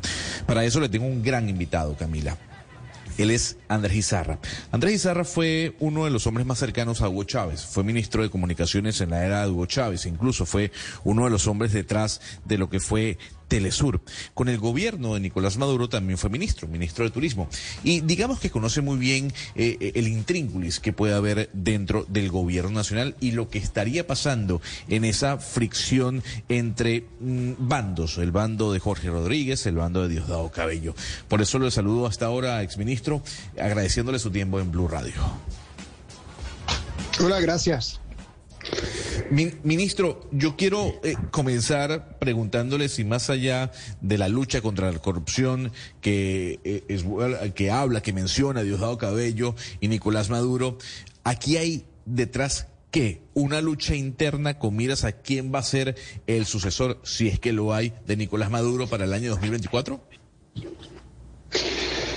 Bueno, primero hay que quisiera aclarar que eso no es una lucha entre el chavismo, es una lucha entre el madurismo que no es lo mismo, quizás una sutileza que para audiencias que no siguen el tema de la política venezolana sea un poco eh, eh, complejo de comprender, pero tú que eres que, compatriota entiendes que lo que sucedió a Chávez no es lo que Chávez perseguía ni tiene nada que ver con lo que fue el proyecto político Chávez.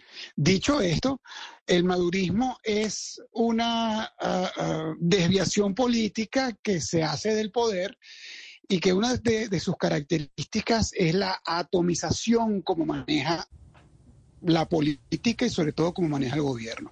Es decir, es un, es, un gobierno que está como que controlado por sectores de poder, cada poder con un, con un jefe como, como un capo, ¿no? Es, una estructura delincuencial tipo, tipo pranato, tipo lo que en Venezuela llaman los pranes, donde, donde tiene eh, eh, subalternos debajo con distintas áreas de poder que cada uno controla. Y esas, y esas facciones de poder entraron en guerra.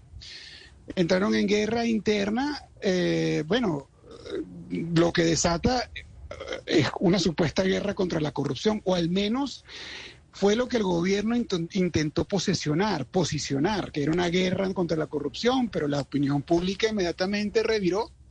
Dijo, esto no es ninguna guerra contra la corrupción, esto es una guerra entre mafias, esto es una guerra entre las bandas que componen el madurismo. Eh, hay desaparecidos hasta ahora, según lo que reconoce el propio gobierno, unos 3 mil millones de dólares, pero eso obviamente es mucho ah, más, ah. son, eh, son dineros que, que, que, provienen de la facturación de PDVSA 3 mil millones de dólares la factura PDVSA en seis meses y esto tienen ya varios años en eso. Entonces, básicamente la estructura de Tarek El Aizami, que era un ministro todopoderoso casi que un, un, vicepresidente o digamos o alguien alguien una persona que ha hecho mucho poder durante la, la, administración de Nicolás de, Nicolás Maduro a tal punto de que construyó un poder que Nicolás Maduro se vio amenazado y por eso actúa en contra de, este, de esta facción. Todas las personas que han sido descabezadas del gobierno son las fichas de Tarek El Aizami. Tarek El Aizami tiene estructuras de poder en las gobernaciones o algunas gobernaciones, en el Ejecutivo, en el Poder Judicial, entre los militares, tiene redes de inteligencia, tiene, tiene grupos policiales, tiene relaciones internacionales con Hezbollah, tiene relaciones con, con Rusia a través de Igor, de Igor Sechin, tiene relaciones con Turquía. Es decir, una persona que cuando Nicolás Maduro se dio cuenta de la es decir, de que es una persona que amenazaba, disputaba el poder a Nicolás Maduro y decidieron ir en contra de él. Y sí, obviamente, como tú dices, detrás de, de, todo esto, de esta, de esta pugna mafiosa, está la lucha por quién va a ser el candidato en el 2024 y, y, y cómo se sostiene el madurismo en el poder. Exministro, hay algo, y usted lo conoce muy bien y lo sabe muy bien, eh, eh, en, el, en el intríngulis del gobierno, eh, usted era cercano a Hugo Chávez. Y ser cercano a Hugo Chávez también significaba ser cercano a lo que había alrededor de él. Lo mismo con Nicolás Maduro, siendo usted ministro. ¿Cómo se comportaba Diosdado Cabello, cómo se comportaba Jorge Rodríguez. Hoy en día, si yo le preguntase a usted cuáles son los factores de poder dentro del madurismo, dentro del gobierno, pudiésemos hablar de los dos factores que siempre se mencionan, o sea, los Rodríguez con Nicolás Maduro, el Frente Francisco de Miranda y por el otro lado Diosdado Cabello con los militares y ese llamado cartel de los soles? No, el Frente Francisco de Miranda no cumple ningún rol. Básicamente los grupos son bueno, los Rodríguez aliados con Diosdado Cabello, que fueron contra la contra esta estructura de poder paralelo que se estaba montando en el país o que, o que tenía montado Tarek El Aizami. Esas son básicamente las, las, fuerzas ¿no? sobre las, que se sostiene el madurismo, la cúpula madurista. Eh, cada uno de estos grupos, como tú sabes, tiene cada quien sus intereses, sus operadores políticos, operadores económicos y espacios de poder. Y eso, y, bueno, ocurre tal cual como ocurre entre las mafias. Pues, o sea, se, se, se, unen dos grupos de, de mafiosos para ir contra un tercer grupo. Bueno, eso es más o menos lo que ocurre aquí. Señor Izarra, ¿cuál es la responsabilidad del presidente Maduro en estos eh, hechos presuntamente corruptos? Bueno, el jefe de la mafia, pues. Cuando se dice que es, el jefe Nicolás de la Maduro no puede hablar, Nicolás Maduro no puede hablar de una lucha contra la corrupción. eso es mentira, diga. Lo, del tema de la lucha contra la corrupción es, es, una, es una, es una finta, es una farsa. Lo que hay es una, es una lucha por el poder. Es una lucha entre los grupos y una afirmación de Maduro como jefe ante una facción de sus de sus subalternos, de subordinados o de,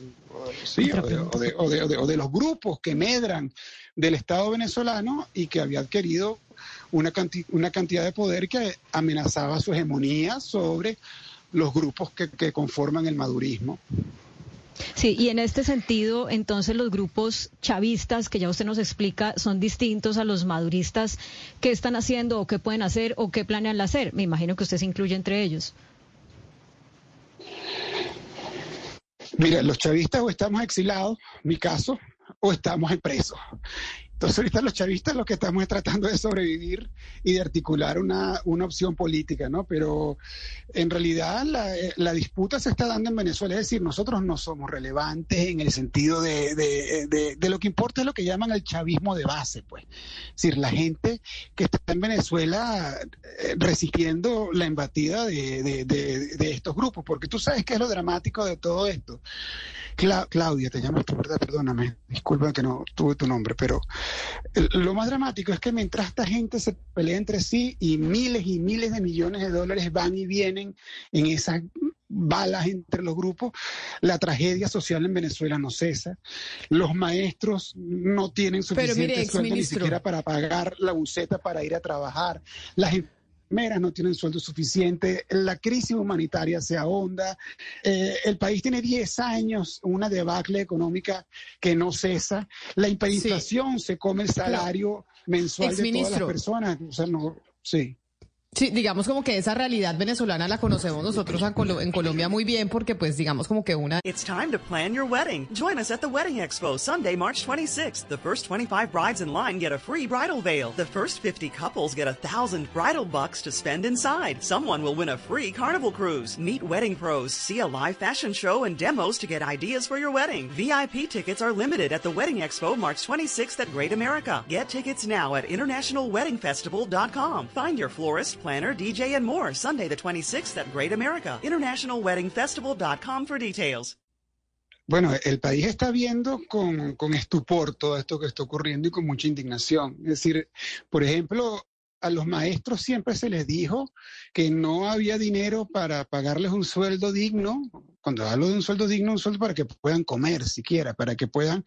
En Venezuela hay maestros que no pueden ir a la escuela porque no pueden pagar la buceta, por ejemplo. Eso, y hasta la, fecha de hoy, el sistema escolar venezolano está semiparalizado por, por este tema salarial con los maestros. Eh, a ellos siempre se les dijo que no, se, no había dinero por el bloqueo. El lema de los maestros es, no es el bloqueo, es el saqueo. Efectivamente, eso es lo que ha quedado, ha quedado revelado.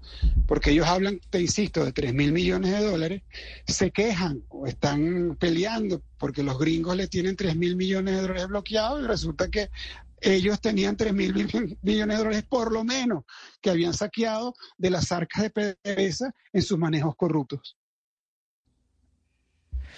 Pues muy delicado y, y, lo que usted dice, pues el panorama que se plantea después de, de lo que pasó con Tarek El Aizami, de lo que usted nos está narrando, que, que claro, pues cada vez es, es más difícil de, entender los entresijos que pasan en el, en el chavismo en Venezuela. Exministro de Comunicaciones, lamentablemente se nos acaba el tiempo porque faltan tres minutos para las doce del día. Muchas gracias por haber estado con nosotros, por haber aceptado esta, esta llamada del día de hoy. Feliz mañana para usted. Gracias, gracias a ustedes por su interés. Hasta luego. Es Andrés Izarra, exministro de Comunicaciones del gobierno de Hugo Chávez y exministro de Turismo del gobierno de Nicolás Maduro. Pero Gonzalo, hay algo que no terminé de entender, que nos lo estaba diciendo el, el exministro Izarra. Entonces, la salida de Tarek El Aizami lo que demuestra es una división, ya ni siquiera dentro del chavismo, sino dentro del madurismo. Y esa división se da por traiciones entre unos y otros, por plata que se están robando los unos a los otros, es lo que nos trató, sí. nos estaba explicando. Básicamente por un desfalco, Camila, que hubo en Petróleos de, Venezuela. Todas las personas que están involucradas dentro de esta red de corrupción, eh, sobre todo eh, el exdiputado, el diputado Utbel Roa, por ejemplo, o el señor Jocelyn Ramírez, que era el superintendente nacional de criptoactivos, tenía que ver o tiene que ver con un desfalco, como bien decía nuestro invitado, de más de 3 mil millones de dólares a PDVSA. Por otro lado, eh, pudimos conocer y se conoció la detención de tres jueces del sistema judicial o del circuito judicial caraqueño que estarían involucrados también con la liberación de pranes, o sea, de líderes de bandas criminales en Venezuela. Esto ¿Qué pasa, Camila? Y le hago un breve resumen. El año que viene hay elecciones en Venezuela. No se sabe todavía si Nicolás Maduro será el candidato o no. Él no lo ha anunciado. Y esa pugna interna por saber quién va a estar a la cabeza del chavismo, madurismo o del oficialismo empieza a generar estos roces internos, ¿no? Por un lado, eh, Tarek El por otro lado, Diosdado Cabello, por otro lado, los hermanos Rodríguez, tanto Jorge como Delcy Rodríguez, y por otro lado, Nicolás Maduro jugando a este rol de llevar las, las riendas del gobierno. Pero sin duda, todos los análisis indican que internamente esto no es una casa, esto no es una lucha contra la corrupción, sino una cacería de brujas por un tema de poder.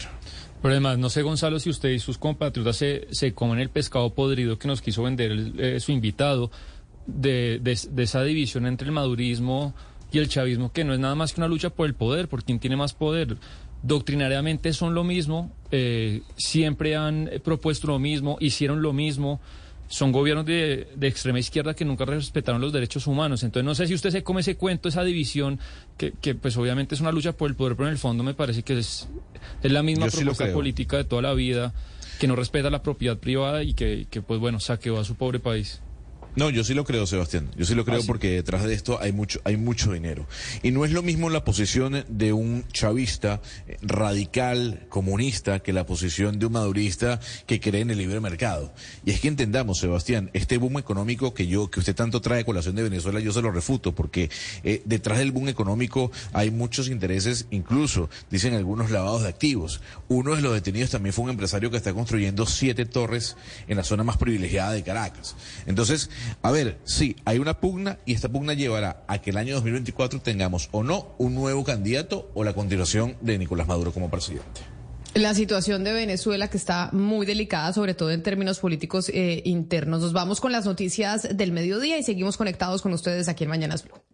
La hora del. It's time to plan your wedding. Join us at the Wedding Expo Sunday, March 26th. The first 25 brides in line get a free bridal veil. The first 50 couples get a thousand bridal bucks to spend inside. Someone will win a free carnival cruise. Meet wedding pros, see a live fashion show and demos to get ideas for your wedding. VIP tickets are limited at the Wedding Expo March 26th at Great America. Get tickets now at internationalweddingfestival.com. Find your florist, planner, DJ, and more Sunday the 26th at Great America. Internationalweddingfestival.com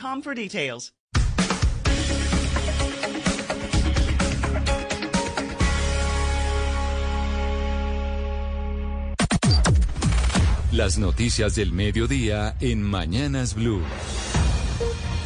Al mediodía, como siempre, traemos un resumen de noticias para ustedes que están conectados con nosotros en Bogotá y que también están conectados con nosotros a través de nuestro canal de YouTube, Blue Radio en vivo. Y empezamos con noticias que nos trae Juanita Tobar de Nicolás Petro, porque don Leonardo Sierra, el hijo del presidente Gustavo Petro, ya está siendo oficialmente investigado por la Fiscalía por lavado de activos, así lo dijo el propio fiscal general Francisco Barbosa. Y recordemos eh, que lo que había dicho la fiscalía precisamente es que iba a investigar al hijo del presidente Gustavo Petro, estamos hablando de Nicolás Petro. Recordemos que el propio presidente había dicho que tanto a su hijo Nicolás Petro como a su hermano Juan Fernando Petro, pues que también lo investigaran las autoridades competentes si tenían o no algo que ver con la entrega de dineros de su campaña y también si estaban negociando con narcotraficantes con el llamado de la paz total. Juanita Tobar. El fiscal general de la Nación, Francisco Barbosa, dijo que Nicolás Petro, hijo del presidente Gustavo Petro, está siendo investigado por un posible lavado de activos dentro de su proceso judicial y que estos son los últimos avances que se tienen por los grupos investigativos. Estamos investigando en la Fiscalía General de la Nación las unidades que están investigando en el caso penal y en el caso también de bienes o lavados de activos o posibles lavados de activos. Esos son los avances que se tienen por los grupos investigativos, pero por lo pronto, pues vuelvo y repito, existe una presunción de inocencia, existen garantías judiciales. Recordemos que Nicolás Petro está inmerso en un proceso judicial porque su exesposa Day Vázquez reveló que Nicolás Petro habría recibido dineros de narcos como Santander López Sierra, conocido como el hombre Malboro, y Alfonso el Turco Ilzaca para la campaña presidencial de su padre, el hoy presidente Gustavo Petro. Gracias, Juanita. Entonces ya hay una investigación formal en la Fiscalía para el hijo del presidente Nicolás Petro. Así lo confirma el fiscal general Francisco Barbosa. Vamos con más noticias porque sale de su cargo el director de la Unidad Nacional para la Gestión del Riesgo. Este era el señor Javier Pava y en su reemplazo va a estar encargado por ahora el alto consejero para las regiones, que es el ex senador liberal Luis Fernando Velasco. Usted tiene todos los detalles, Santiago Rincón, ahora Velasco en gestión del riesgo. Sí, señora Camila, muy buenas tardes para usted, para todos los oyentes. Efectivamente, de Palacio de Nariño nos confirman que Javier Pava, el ingeniero Javier Pava, sale de la dirección de la Unidad Nacional para la Gestión de Riesgos eh, de Desastres, precisamente durante estos siete meses en los que estuvo al frente del cargo. Camila tuvo que liderar precisamente la atención a todos los damnificados por el invierno que se presentó a finales del año pasado y también el tema de la reubicación de los mismos, las personas que habían perdido sus hogares. Incluso, Camila, ¿recuerda usted el episodio del pasado? 13 de marzo, cuando el presidente Gustavo Petro visitó el municipio de Rosas, Cauca, que hizo un duro llamado de atención porque aseguró que no se estaba aplicando la ley 1523, que en ella había algunos artículos que facilitaban precisamente la adquisición de predios para poder reubicar a las familias. Textualmente decía el presidente Gustavo Petro que se aburrió y que él mismo eh, se encargaría precisamente de adelantar ese trámite. Algunos días después sale entonces la resolución de gestión del riesgo diciendo que se va a aplicar la norma. Pues bien, sale entonces el doctor Javier Pava y como usted lo dice, el alto consejero para las regiones quedará encargado de gestión del riesgo como le digo, en calidad de encargado y seguirá como consejero para las regiones, es decir, tendrá la doble responsabilidad. Santiago y Camila, hay que decir dos cosas, ¿no? Santiago Javier Pava también fue director de la gestión del riesgo cuando Petro fue alcalde de Bogotá. De Bogotá. Y hay muchos departamentos, por ejemplo el de Cundinamarca, donde está sufriendo una crisis invernal durísima en los últimos días. Nos confirman desde la gobernación que desde octubre están pidiendo ayuda precisamente a la gestión del riesgo y hasta el momento no les han entregado absolutamente ningún tipo de ayuda, ningún tipo de recursos. Eso, el, el, cambio y queda entonces Luis Fernando Velasco, don Leo Sierra, ahí al frente de esta entidad. Mientras tanto, pero vámonos a hablar de trabajo, de reforma laboral y demás, porque la Comisión de Concertación de Políticas Laborales y Salariales acoge 86 de los 89 artículos de la reforma pensional. El texto se va a radicar mañana en el Congreso de la República a las 11 de la mañana y esta es otra reforma de la que tenemos que estar muy pendientes porque también nos afecta a nosotros los colombianos. Marcela Peña. Camila, buenas tardes. Pues mire, sirvió la espera que el gobierno, los empresarios y los sindicatos se dieron la semana pasada. El plan inicial era llevar esta reforma al Congreso el pasado 16 de marzo, pero dijeron que no, que mejor la llevaban mañana, eso para poder tener más reuniones previas y ahora se va a llegar, a diferencia de lo que pasó con la reforma laboral, con un texto que en su mayoría está concertado. Escucho, por ejemplo, a la presidente de ACOPI, Rosmery Quintero. Esta reforma representa cómo dos sistemas pueden coexistir y en ese sistema nuevo, esa reforma estructural, tenemos elementos importantes, cierre de brechas sociales, pero muy significativo para la tranquilidad del sector empresarial y de los inversionistas que tiene un soporte jurídico y financiero. Se refiere ahí, Rosemary Quintero, a la creación de un fondo de ahorro al que irán a parar pues buena parte de los nuevos recursos que reciba Colpensiones. Los puntos de diferencia están centrados en el régimen de transición. El texto actual establece que esta reforma solo va a afectar a las personas que tienen menos de mil semanas cotizadas al sistema y también el umbral. Según el texto actual, si usted cotiza hasta por tres salarios mínimos, todas sus cotizaciones van a pasar a colpensiones y solamente lo que supere esta cifra, que actualmente es de tres millones ochenta mil pesos, pues ese excedente iría a los fondos privados de pensiones. La decisión pues se conoce luego de que la ANDI revelara una encuesta según la cual el grueso de los colombianos quiere que su libertad de elegir en dónde esté su pensión se mantenga con esta reforma. Gracias, Marcela. Y ahora hablemos de orden público porque el gobernador de Antioquia, Aníbal Gaviria, cuestionó la imagen que se proyecta cuando en medio de una crisis de seguridad en el departamento se lograron fugar tres presuntos cabecillas del clan del Golfo y disidencias de las FARC de un batallón militar en Medellín. Karen Ondoño. Tras la fuga de Manuel Fidel Llanes Díaz, alias Sarco, y Fernando Javier Flores Mendoza, alias Discovery, presuntos cabecillas del clan del Golfo, junto a Libardo Antonio Correa Mira, alias Libardo o Huevo, presunto cabecilla de las disidencias de las FARC, Aníbal Gaviria cuestionó lo sucedido y admitió que la situación deja un mal mensaje en la gente. Es eh, un muy mal mensaje para la opinión pública que con una situación tan compleja como la que tenemos precisamente con estos grupos criminales se fuguen no de cualquier parte no de una estación de policía en un pequeño municipio, sino de un batallón en Medellín, tres miembros de esas agrupaciones criminales. Los tres presuntos delincuentes escaparon del batallón Atanasio Girardot al nororiente de Medellín, en donde permanecían bajo custodia del Ejército Nacional, por lo que ya se inició una investigación sobre lo sucedido. Una investigación interna para definir cuáles fueron las circunstancias en las que se produjo esa fuga. Las autoridades esperan esclarecer los hechos y determinar responsabilidades mientras adelantan trabajos para conocer el paradero de estos tres hombres y volver a darles captura. Gracias, Karen. Pero no solo el gobernador del departamento de Antioquia se ha venido pronunciando sobre los temas de seguridad en el país, también lo hizo la gobernadora del departamento del Atlántico, quien señaló que el jueves de esta semana van a tener una reunión con los miembros de la Federación Colombiana de Departamentos y con los ministros de Defensa e Interior para abordar la situación de violencia en el país que está afectando pues a distintas regiones de Colombia. Adrián Jiménez.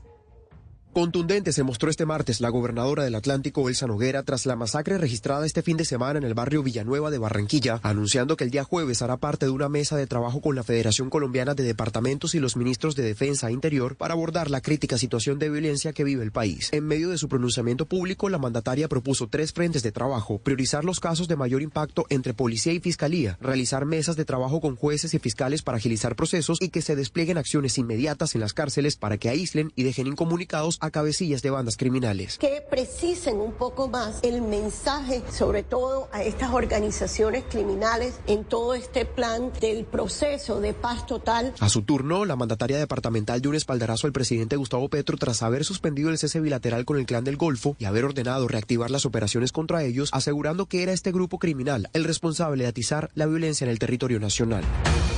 Pero Adrián, también hay preocupación en el Cauca tras los últimos hechos violentos que han cobrado la vida de por lo menos 10 personas, entre ellos un líder social y cuatro indígenas.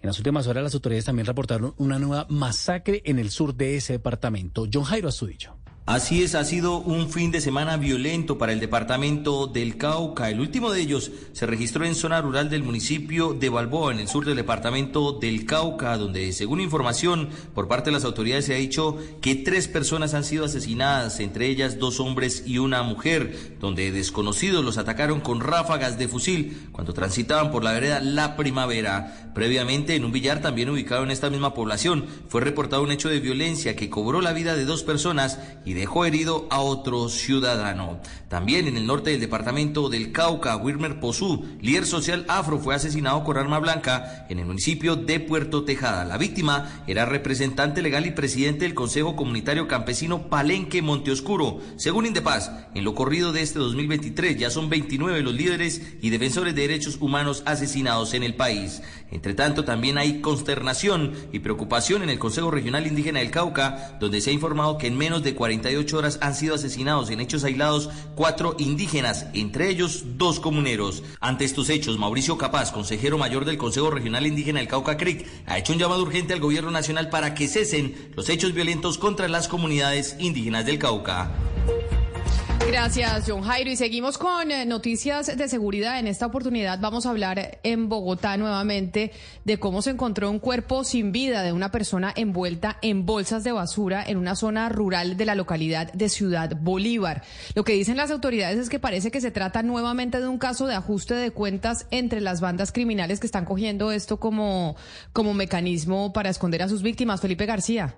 Vecinos del barrio Caracolí Bajo en Ciudad Bolívar alertaron a las autoridades por unas bolsas que al parecer contenían algo extraño que encendió las alarmas. Una vez llegó el CTI de la Fiscalía al lugar, logró evidenciar que se trataba de los restos de una persona desmembrada. Lo que llamó la atención de las autoridades es que la bolsa con los restos humanos estaba ubicada en la parte alta de la montaña, donde no hay cámaras de seguridad en las cuales se pueda evidenciar quién o quiénes abandonaron el cuerpo en el lugar. Según el CTI de la Fiscalía, quedó como muerte violenta por establecer y en este momento este nuevo hallazgo es investigado por las autoridades ya que se trataría de un nuevo homicidio por ajuste de cuentas entre bandas criminales. Los restos fueron trasladados a medicina legal donde se intenta establecer la identidad de la víctima de la cual se desconoce su procedencia hasta el momento. La noticia internacional. En el mundo, desde Ginebra, el alto comisionado de las Naciones Unidas para los Derechos Humanos, Volker Turk, se manifestó consternado por las personas que continúan detenidas de manera arbitraria en Venezuela y reiteró su llamado para que sean liberados inmediatamente. También pidió justicia para las víctimas de violaciones de derechos humanos como los periodistas y la sociedad civil. Además, las ONGs que han cerrado en los últimos meses, también eh, bajo persecución y limitación de la libertad de expresión por parte del régimen de Nicolás Maduro. En la intervención de varios países, Estados Unidos, por ejemplo, manifestó el compromiso de su gobierno para que se realicen elecciones libres y transparentes en ese país. Y Ucrania también se mostró en contra de los tratos inhumanos y degradantes que ha perpetrado el régimen de Miraflores contra sus propios ciudadanos y repudió el apoyo de Maduro a la invasión rusa al territorio ucraniano. La noticia deportiva. La noticia deportiva llega desde Seúl, capital de Corea del Sur, donde concentra la selección Colombia de mayores y a donde llegaron otros cinco jugadores: James Rodríguez, Mateus Uribe y los tres de la Liga Colombiana: Álvaro Montero, el arquero de Millonarios, Kevin Castaño, el hombre de Águilas Doradas de Río Negro y Gilmar Velázquez, el hombre del Pereira. En ese orden de ideas, solo falta Diego Baloyes, el delantero de Talleres de Argentina, quien arribará el día de mañana. Hoy fue la segunda práctica del combinado nacional pensando en el juego del viernes frente a la selección de Corea, el primero de los dos amistosos de la fecha FIFA. Las principales tendencias en redes sociales. Con más de 60.000 trinos, las palabras clan del Golfo son tendencia nacional, luego de que el presidente Gustavo Petro anunciara la suspensión del cese al fuego bilateral con las autodefensas gaitanistas de Colombia, también conocidas como clan del Golfo. La organización ilegal aseguró en un comunicado de prensa que ha respetado el acuerdo con el gobierno nacional y que se han difundido informaciones falsas y malintencionadas, provenientes de sectores que no aceptan la paz total. Por su parte, el Ministerio de Defensa informó que en operaciones ofensivas contra la organización fueron dadas de baja alias El Gato y Cadena.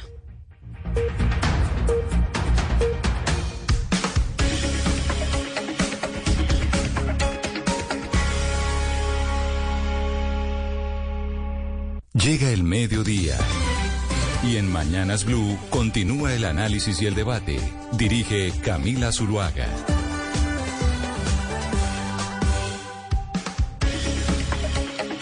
Son las 12 del día, 15 minutos, y aquí seguimos conectados con ustedes después de las noticias del mediodía en Mañanas Blue.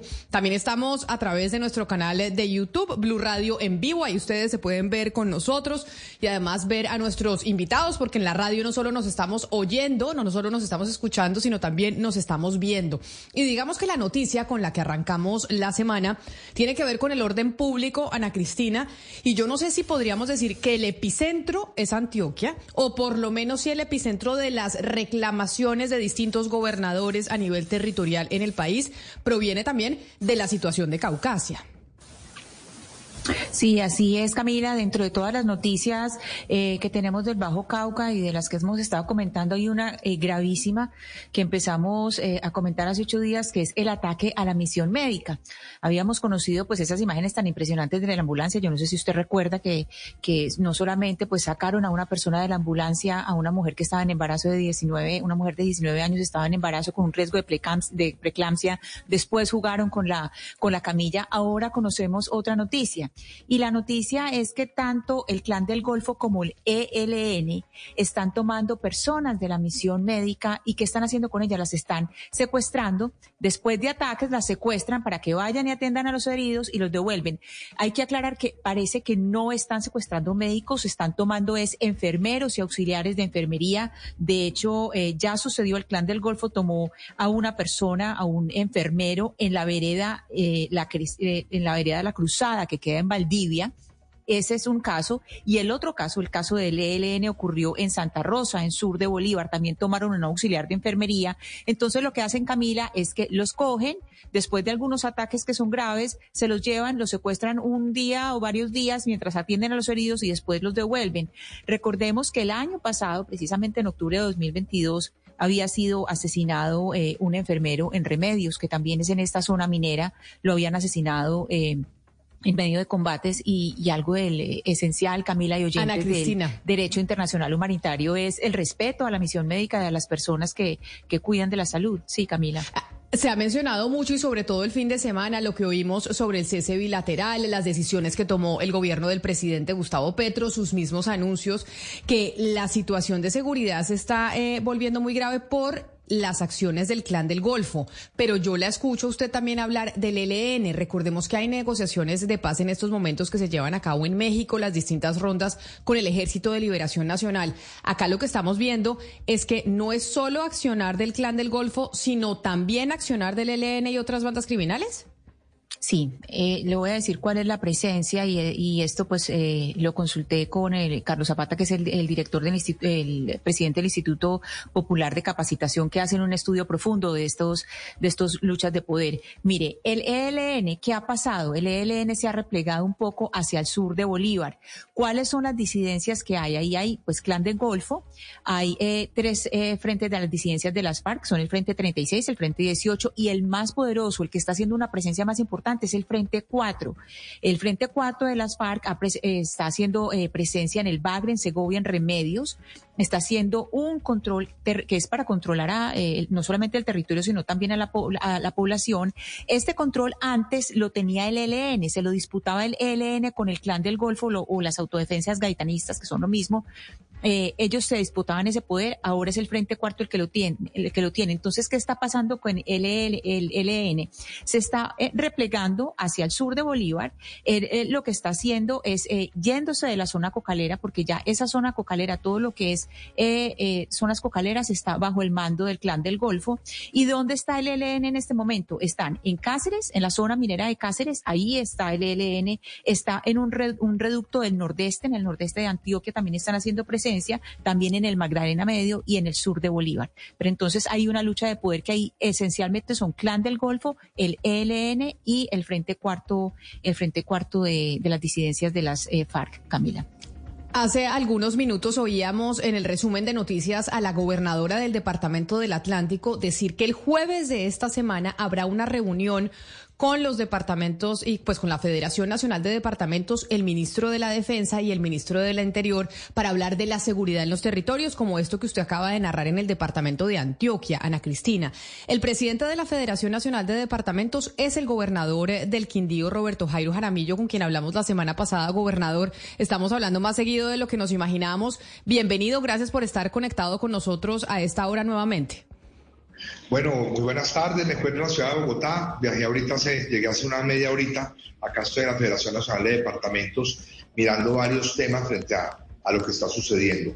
Pero acá seguimos el mismo lenguaje, Camila. Yo creo que el lenguaje y lo que hicimos ayer fue mandar un mensaje de, mensaje de unidad, un mensaje de respaldo a las decisiones que se están tomando frente al cese eh, al fuego bilateral, que paramos esto para poder que las fuerzas militares actuaran. Yo creo que aquí hay mensajes de conciliación, aquí no estamos hablando de golpes de Estado, aquí no estamos hablando de oposición, aquí estamos hablando de un mensaje contundente, que las regiones fueron escuchadas, la voz de las regiones se levantó, le pudimos hablar al presidente contundentemente y realmente eso es lo que está pasando, que podamos poner sobre el tablero la realidad de cada una de las regiones. Gobernador, no todos los gobernadores estuvieron eh, sumados al mensaje de libertad y orden que se utilizó ayer a través de redes sociales, utilizando el escudo de Colombia. ¿Cómo definieron qué gobernadores sí estaban dentro de este mensaje que usted nos dice es un mensaje de unidad? Hay otros que lo interpretan como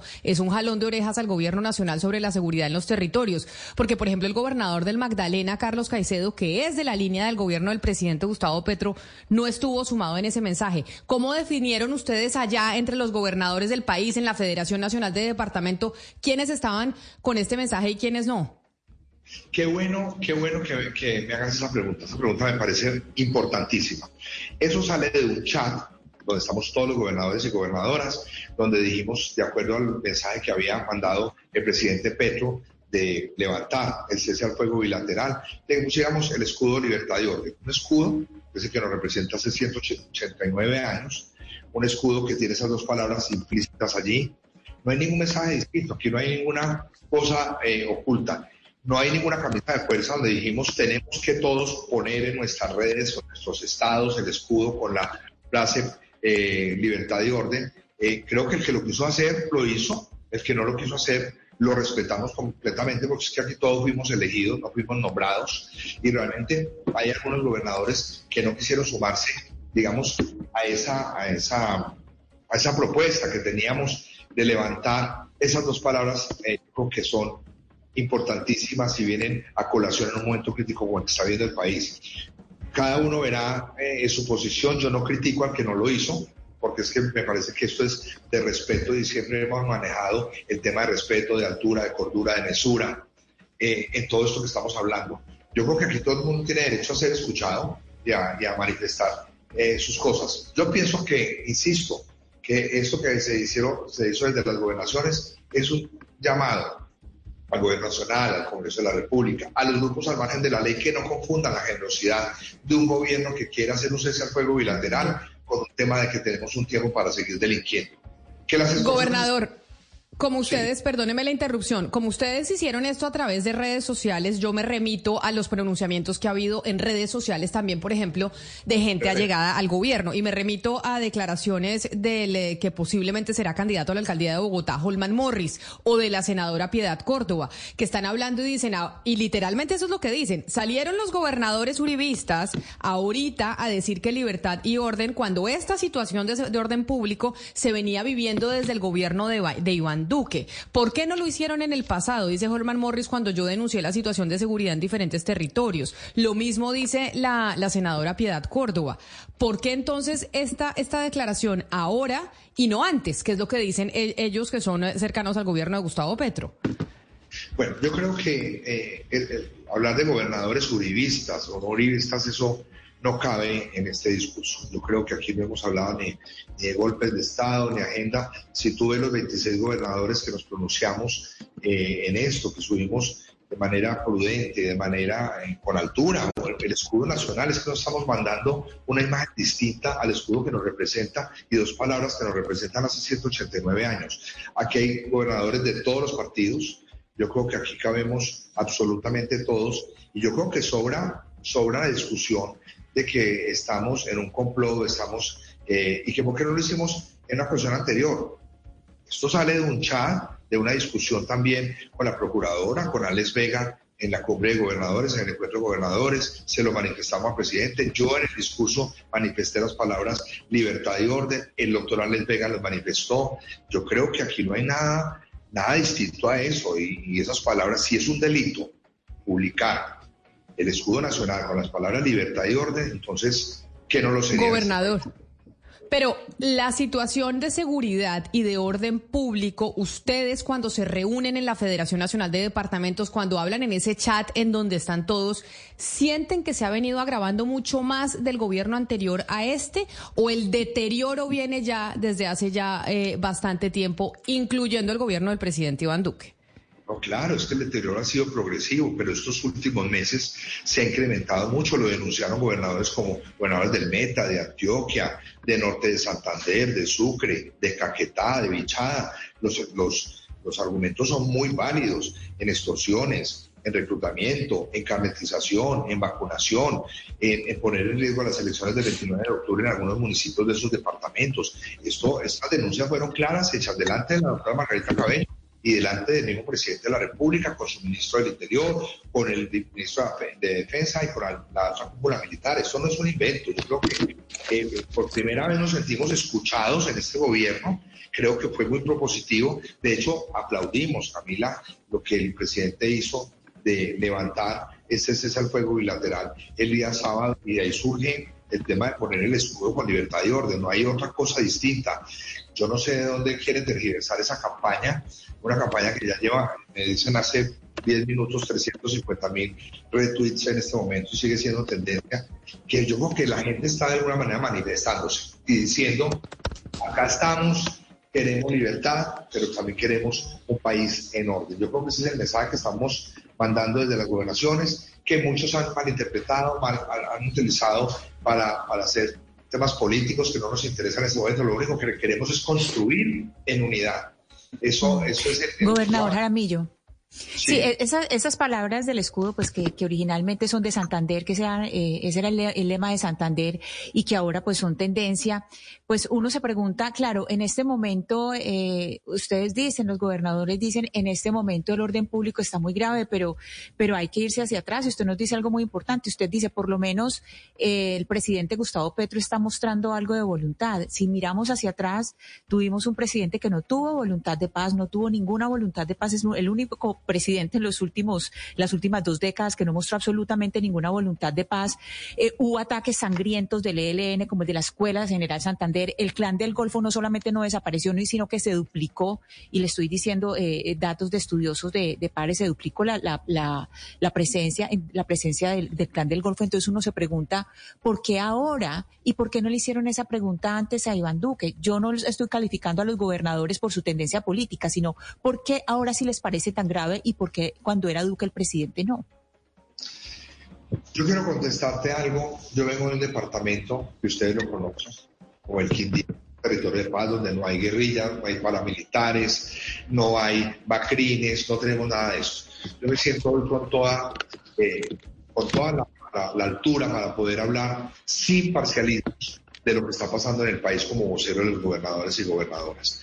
Lo que pasó fue las denuncias que hizo cada gobernador. Si no lo hicieron en otra época, en otro gobierno, no sé, porque si yo no vivo relativamente eso. Lo que sí es que las denuncias que hicieron ahora de cada una de las gobernaciones es que sí se ha incrementado esas situaciones, sobre todo, por ejemplo, el caso de Meta, donde eh, Juan Guillermo Zulaga habló contundentemente y lo hablaba en medios de cómo se ha incrementado el tema de las extorsiones, vacunas eh, y carnetización por parte del Plan del. Yo creo que cada gobernador que conoce su territorio perfecto tiene la capacidad hoy de decir si eso incrementado o no incrementado. Lo que sí yo les digo, recogiendo la información de lo que se denunció delante de la doctora Margarita Cabello, de lo que se denunció al presidente de la República en compañía de toda su cúpula militar y ministro del Interior, es que se ha aumentado, que hay riesgo en algunos municipios con las elecciones, que está pasando cosas que se están aumentando, digamos, que decir ahora que, que paró del todo en el gobierno Duque, en el gobierno Uribe, en el gobierno Santos, sería una gran mentira siempre han existido, que se mermaron en unos, que aumentaron en otros, pero lo que sí es real es que en estos últimos tres, cuatro meses sí ha habido un incremento.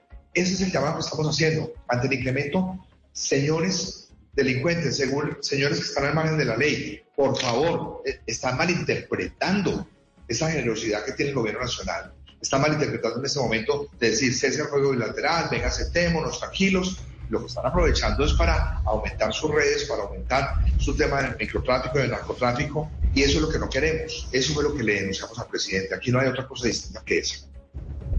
Claro, gobernador, y ese riesgo que usted dice que se ha incrementado en los últimos cuatro meses, pues a mí sí me gustaría saber cuál es su diagnóstico, por qué esa falta de orden. Y hablemos pues no solamente de lo que pasa o lo que la intención que tienen los grupos, sino de lo que ha pasado en cuanto a política pública y las propuestas que se han hecho en este sentido para tratar de solucionar este problema. Yo creo que han malinterpretado el tema de la paz total. Los grupos al margen de la ley han confundido, reitero, la generosidad del gobierno con un tema de que creen que pueden seguir delinquiendo y haciendo lo que les da la gana en cualquier región del país. Eso es lo que han denunciado los gobernadores. Insisto, yo vengo de, un departamento que no lo hay, pero si ustedes oyen las denuncias de lo que está pasando en el Bajo Cauca, lo que pasa al norte de Santander, de lo que pasó ayer en Atlántico, es que, es que esto no son inventos de las gobernaciones. Creo que el gobierno tomó atenta nota a eso, están tomando acciones, están tomando, y eso es el gran clamor que yo siento hoy de los ciudadanos y lo que está pasando en las redes frente a este tema. Yo creo que la gente está eh, reclamando que esa fuerza pública haga más presencia, hasta dónde creerle o no creerle a, a estos grupos que quieran negociar. Yo no soy quien para, para decirlo, para eso tenemos unos militares, para eso tenemos un gobierno nacional que tendrá más herramientas que nosotros para tomar esas decisiones. ¿Qué queremos nosotros desde las gobernaciones? Decirle, acá está esta información, esto está pasando. Esto no es un secreto, son las denuncias de los ciudadanos, esto nos están contando los alcaldes, esto nos están contando los presidentes de juntas de acción comunal, esto está pasando en el país, no es un secreto.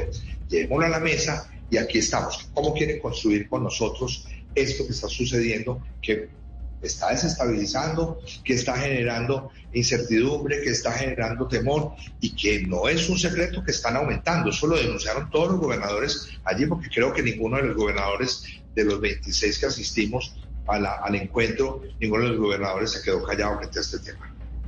Pero entonces, gobernador, ¿usted cree que la paz total que propone el presidente Gustavo Petro, eh, como está planteada, incluyendo guerrillas, eh, bandas eh, criminales y narcotraficantes, está poniendo en riesgo esa libertad y el orden que ustedes están reclamando, eh, eh, esa, esa paz total como está planteada hoy por parte del gobierno nacional? Yo quisiera creer en, todo, pero es que aquí no estamos negociando con angelitos.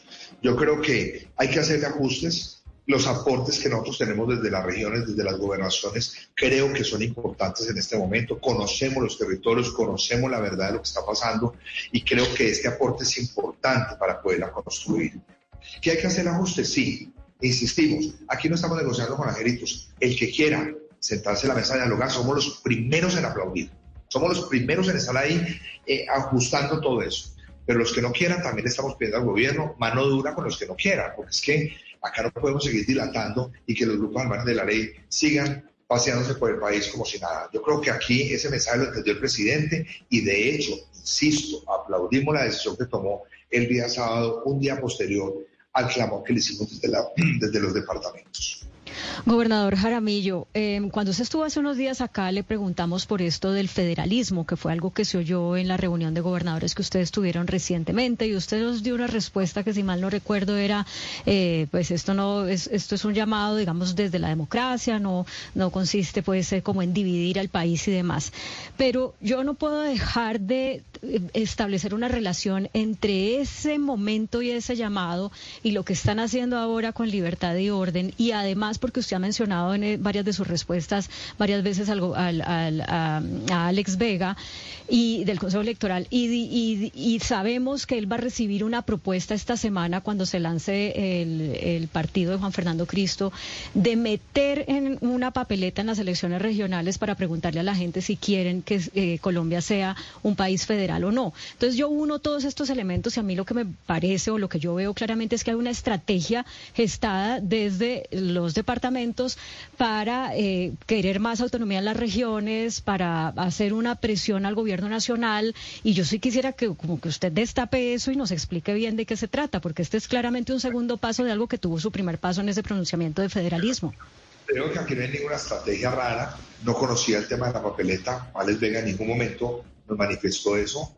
En ningún momento se ha hablado absolutamente nada de eso en ninguna de las reuniones, ni personales, ni en el encuentro de gobernadores. En el, evento que tenemos nosotros en Río Negro, el 8 y 9 de mayo, se está hablando de descentralización, se está hablando de autonomía de las regiones. Yo creo que los departamentos están cansados de tener cada vez más, y los alcaldes también, cada vez más obligaciones, la descentralización, pero con sin recursos. Yo creo que ese es, el tema de discusión, pero en ningún momento, miren, la campaña se habló de libertad y orden el, jueves y viernes.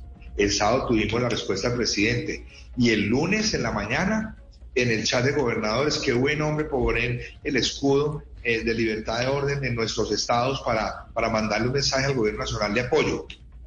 Ahí surgió, no hay ninguna agenda oculta, ni hay una estrategia rarísima que estemos calculando que vamos a un año para eso, no, que, que yo sepa que, que, algo se esté hablando de eso, absolutamente no. No, claro, gobernador, pero, pero interesante que hablemos de esto sin, sin pudor y abierto. Puede ser interesante la propuesta porque, venga, lo, lo, voy a entrecomillar acá de algo que usted dijo el día que tomó posesión como presidente de la Federación Nacional de Departamentos abro comillas de sus palabras, el federalismo es el camino, sin embargo también debemos asegurarnos de que ese federalismo no debilite la unidad nacional. Eh, no sé, dígame dos, tres cosas que se imaginen que a usted le gustaría que el departamento del Quindío y los demás tengan en el futuro, qué tipo de poderes en cuestiones tributarias, administrativas, qué le gustaría. Hablemos de eso sin, pues sí, sin, sin, sin pudor. Yo no, es que, eh, sin pudor cuando hablamos del federalismo de unidad, no estamos hablando de una parte divisoria, de una parte de un complot para, para separar el país, para nada. Queremos llevar la discusión. Eh, yo creo que esa es parte de la agenda que tenemos durante este año. Eh, vamos a tener reuniones en algunas regiones frente a eso porque queremos escuchar qué está pasando con el tema de centralización, qué está pasando con el tema de la autonomía de las regiones. Yo creo que aquí no hay nada distinto a eso. ¿Qué queremos? Yo creo que eh, cuando hablamos de federalismo y de esta agenda que que tenemos es que queremos llevar la discusión. Pero, gobernador, dígame un poder, un poder que le gustaría que el Quindío tenga en dos o tres años. Dígame uno, que hoy no tiene. Básicamente, es que cada vez tenemos más obligaciones sin recursos. O sea, tenemos, por ejemplo, en el plan de, de desarrollo está metido un tema, por ejemplo, de migrantes que a partir de la fecha las gobernaciones eh, asumirán el tema de migrantes en temas de salud y asumirán la deuda. No podemos hacer eso, o sea, ese tipo de cosas no. Que tengamos autonomía en los recursos de regalías, los recursos para mirar las necesidades puntuales de cada una de las regiones. No estamos pidiendo gran cosa, yo creo que estamos pidiendo lo básico, necesario, lo prudente y lo, y lo mínimo requerido para que las regiones puedan subsistir. No podemos estar esperando solo decisiones del gobierno central o tener que subir todos los alcaldes y gobernadores cada ocho días a Bogotá a reunirnos en los ministerios, no en este gobierno, no en cualquier gobierno, a, mirar cómo vamos a hacer. Yo creo que sí tenemos que tener un poquitico de autonomía en las regiones. Yo creo ¿Y ustedes cómo ven, cómo ven, gobernador, la receptividad del gobierno nacional a ese plan que tienen desde las, desde las regiones? A ese plan de decir, oiga, ya eh, basta ya del centralismo, de que todas las decisiones se tomen en Bogotá, de que nos impongan cosas a nosotros en los territorios y al final nosotros no tengamos ni la posibilidad de definir presupuestos para esos, eh, para esas eh, órdenes que se nos dan desde el centro del país. ¿Usted ve a este gobierno nacional un poco más abierto y receptivo a esta intención? Hay gobiernos centralistas y gobiernos que no lo son. Digamos que. ¿Y este es?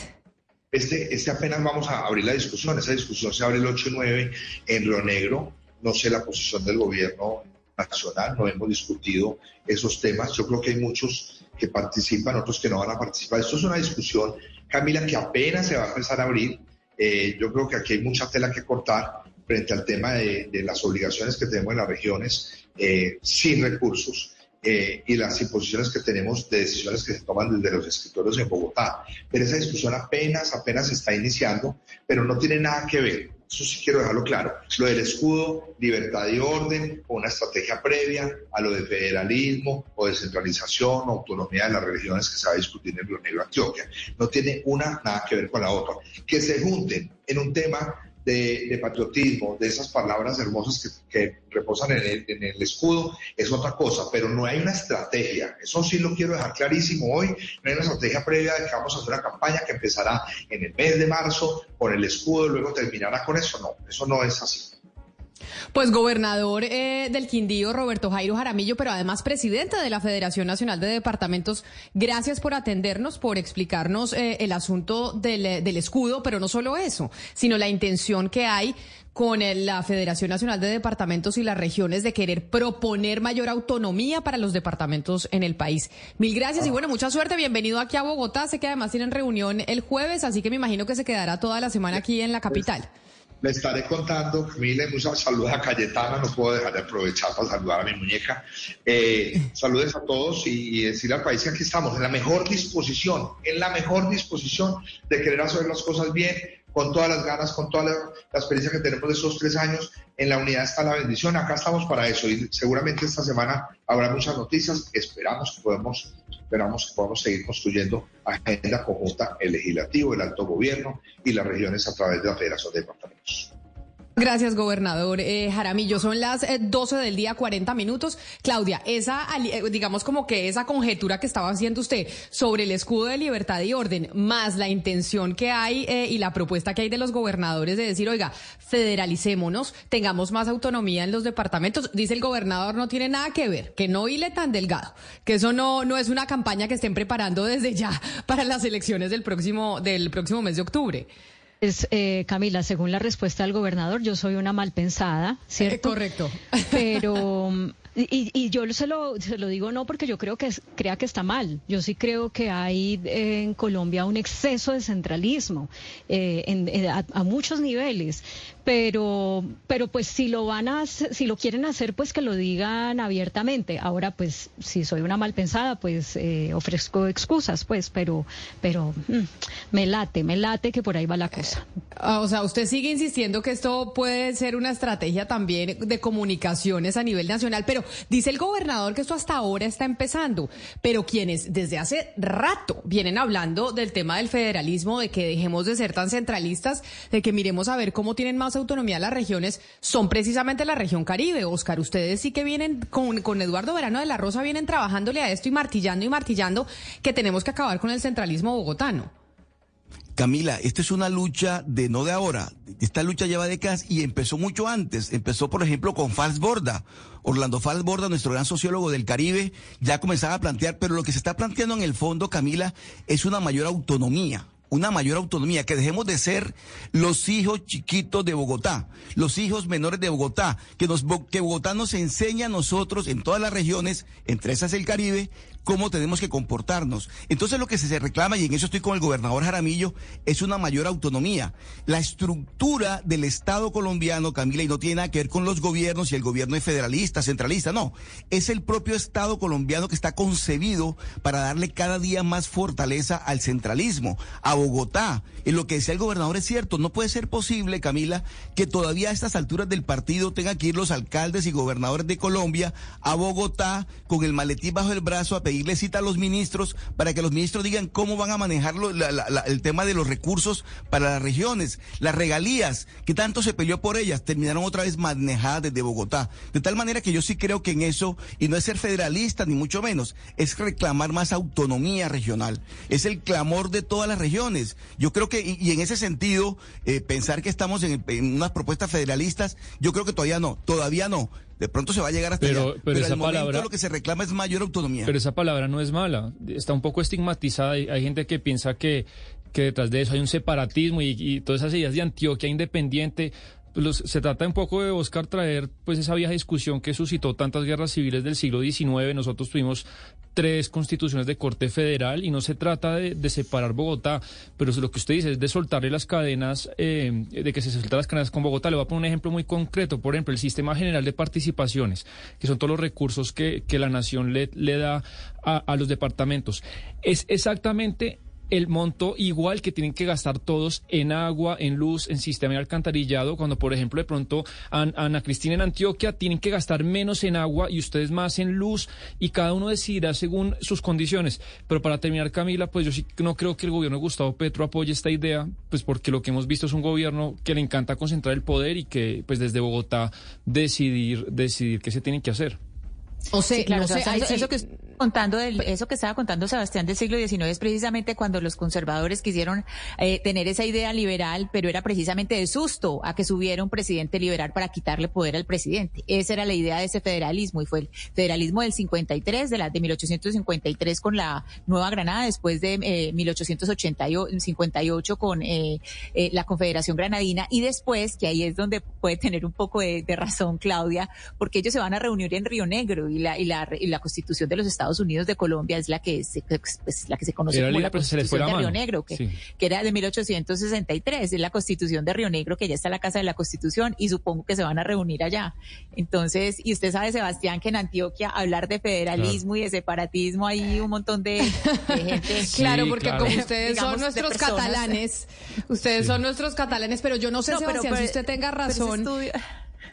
en lo de Gustavo Petro, ¿sabe? Yo creo que ese fue un gobierno que se eligió dándole protagonismo a las regiones, dándole protagonismo también a esa población apartada que no ha sido tenida en cuenta y tal vez este es un gobierno que sí pueda pararle bolas a la, propuesta de los gobernadores. No, no estaría yo tan segura, no, no estoy en la pues cabeza del presidente ni mucho menos, pero no estaría tan segura de que no le guste. Yo, yo me estoy, puedo apresurarme y ser prejuicioso con el presidente, pero es que el federalismo Camila significa que ya el doctor Ocampo eh, ni el Congreso tiene que, por ejemplo, para dar un ejemplo, tienen que decir cuáles son todos los impuestos eh, nacionales e iguales. Tendrían que aceptar que cada departamento, por ejemplo, sea autónomo en decidir el impuesto de renta que le quiere poner a las empresas, si quiere poner ICA o no, y si vamos a avanzar más, por ejemplo, el, el nivel salarial que son cosas que, por ejemplo, países federados como Suiza o Estados Unidos tienen. No sé si un presidente como Gustavo Petro está dispuesto a ceder ese poder a los gobernadores. Ojalá, pero, pero lo, que he visto, pues, pues no mucho. Pero bueno, ahí está la discusión. Camila, ahí yo creo que es importante decir dos cosas, porque no se trata de estigmatizar que el país pueda ir hacia allá. Yo personalmente creo que hay que, como ya dije, eh, descentralizarnos y si eso implica federalizar, bueno, hay que dar esa discusión. Pero hay dos temas que, que obviamente es muy importante atender cuando se habla de esto. La corrupción, y no es que la corrupción no se ve a nivel nacional, pero la corrupción atomizada creo que puede llegar a ser eh, peor, digamos, atomizada en 32 eh, Y lo otro es la capacidad. Y tenemos la capacidad de ejecución en las regiones y la capacidad de generación de buenos proyectos. Y en ese sentido tenemos un ejemplo de mala recordación que fue el de los OCAT. Recuerde usted que cuando se destinó una parte de las regalías para hacer proyectos de inversión en las regiones, eh, los funcionarios del orden eh, nacional se quejaban de que los proyectos que se presentaban en las regiones eran unos proyectos como de una cartelera de escuela ¿Por qué? Porque no había la capacidad, eh, digamos, de recurso humano, de conocimiento de lo público, de conocimiento técnico que les permitiera generar unos proyectos realmente, eh, pues que se pudieran aprobar. Entonces ahí hay un, ahí hay un tema de, de no muy buena recordación que seguramente habrá funcionado en unas ciudades y en otros no, pero la, pero la evaluación de eso no es óptima. Mire, mire, Claudia, usted toca un tema que es, es muy sensible para, para todas las regiones, no solamente para la región Caribe, el tema de la corrupción.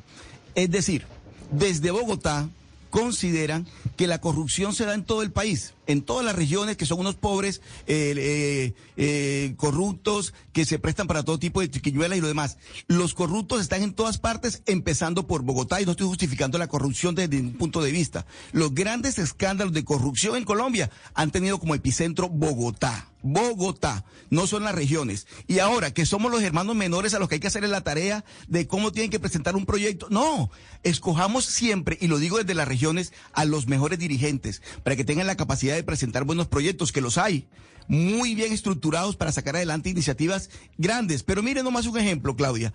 ¿Cuánta plata le ha dedicado el gobierno nacional al metro de Bogotá? ¿Y cuánta plata le ha negado a la Mojana del Caribe colombiano?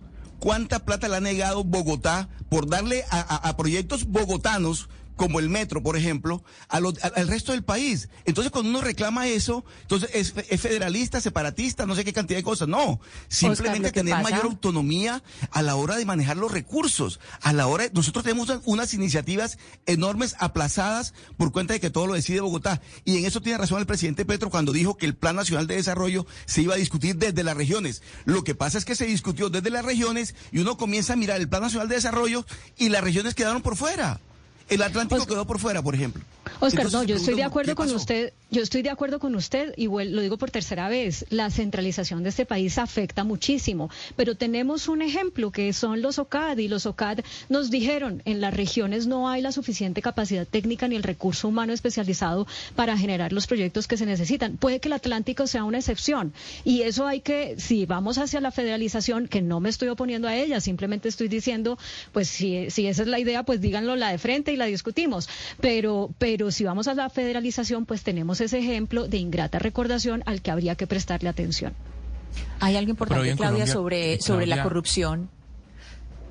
Sí, Hugo Mario, algo importante sobre la corrupción y es que los clanes políticos que hay eh, en las regiones, pues eh, precisamente viven orondos y pasan de generación en generación porque no están tan expuestos como están en la capital. Es decir, eh, Oscar dice, claro, los grandes escándalos de corrupción están en la capital, claro, porque en la capital están todos los centros de poder y está la concentración también de los medios de comunicación y el control político a esos, a esos, eh, a esos políticos. Entonces, precisamente por eso salen más fácil a la luz. Pero los clanes políticos de, las, los grandes clanes políticos de las regiones que quedan a la sombra y que precisamente eh, se, se nutren de eso, los grandes escándalos del PAE y lo que ha sucedido es por esos planes políticos y pasan de, de, de abuelos a padres, a hijos y son y con nadie los tumba.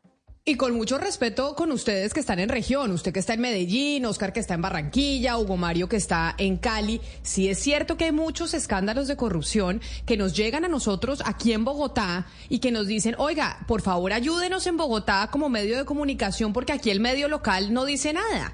Y no dice nada y no puede decir nada porque está amarrado también a la contratación local del gobierno de turno. Entonces, sí entiendo, o sea, yo no me quiero meter acá ni a favor ni en contra del federalismo, pero entiendo lo que dice Claudia Oscar cuando menciona qué tal la corrupción atomizada por todas partes y no tener esa gran corrupción que a veces es más fácil eh, de controlar que tener esa chiquita en región cuando ni siquiera hoy en día la prensa a nivel local puede tener eh, gran control y muchas veces acude a la prensa nacional por eso.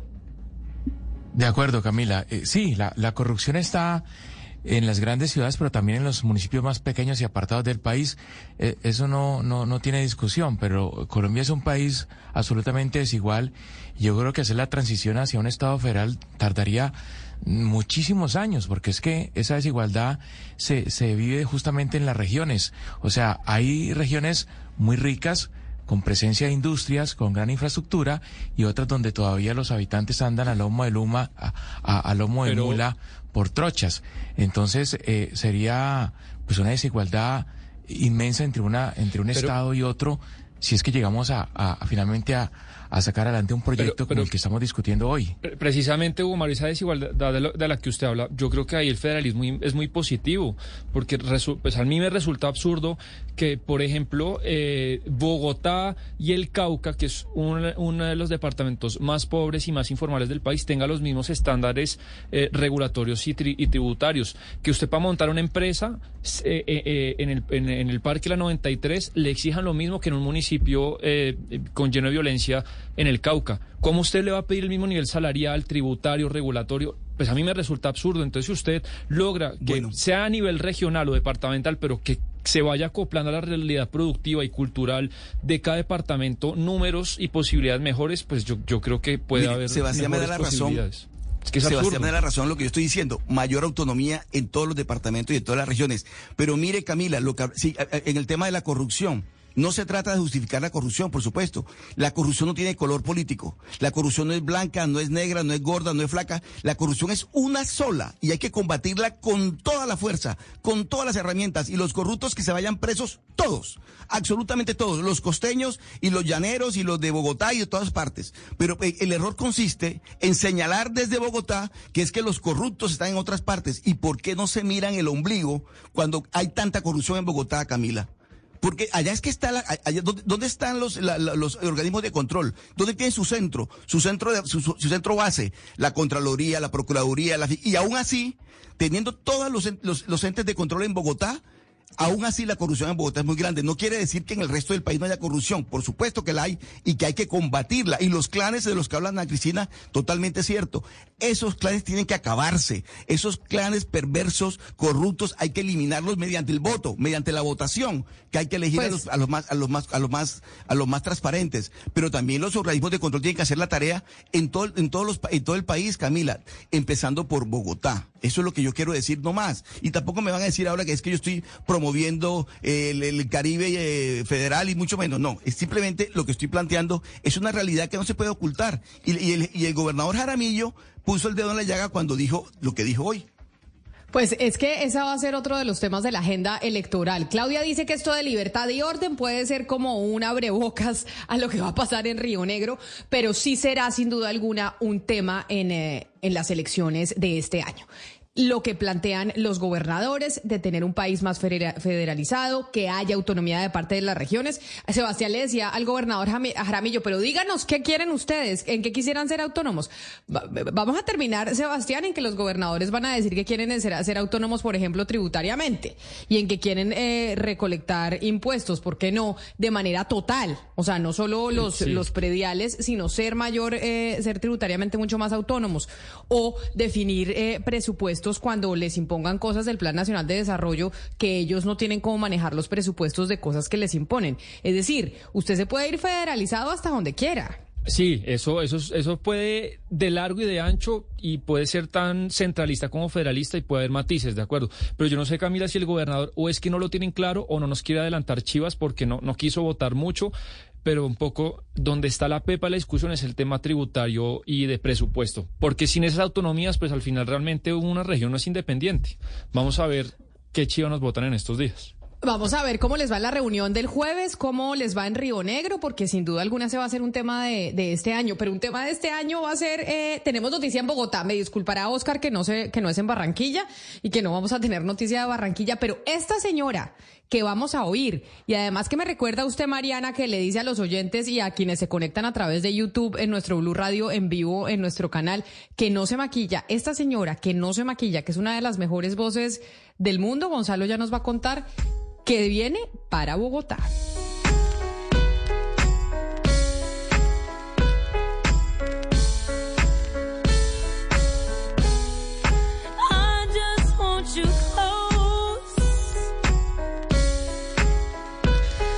Pues Camila, así le cuento y le leo el titula o el Twitter, eh, el tweet que acaba de publicar Alicia Keys a través de su cuenta de Twitter, valga la redundancia. Eh, se lo traduzco. Familia sudamericana, esto finalmente está sucediendo. He estado soñando con esto y ustedes me han preguntado cuándo iría.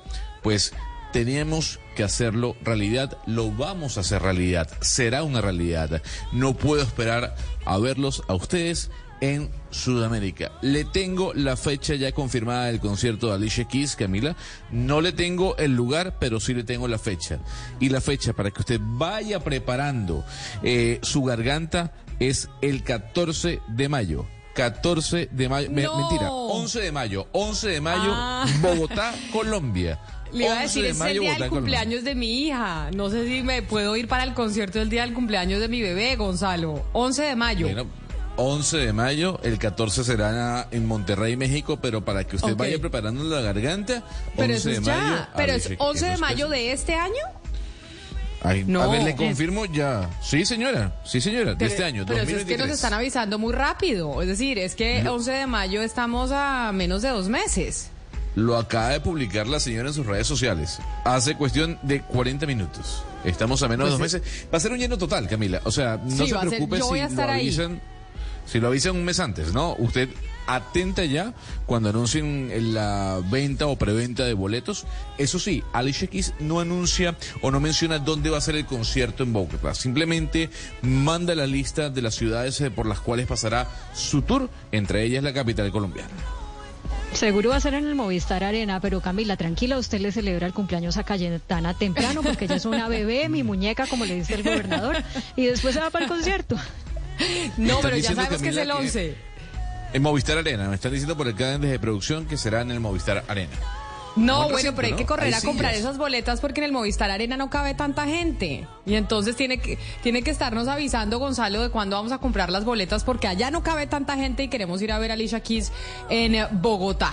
Noticia con la que cerramos el día de hoy. A ustedes gracias por empezar la semana con nosotros, por estar conectados en- a través de las diferentes plataformas y también a través de todas las emisoras de Blue Radio a nivel nacional. Hacemos una pausa y llegan nuestros compañeros de Meridiano Blue con más información aquí a Blue Radio.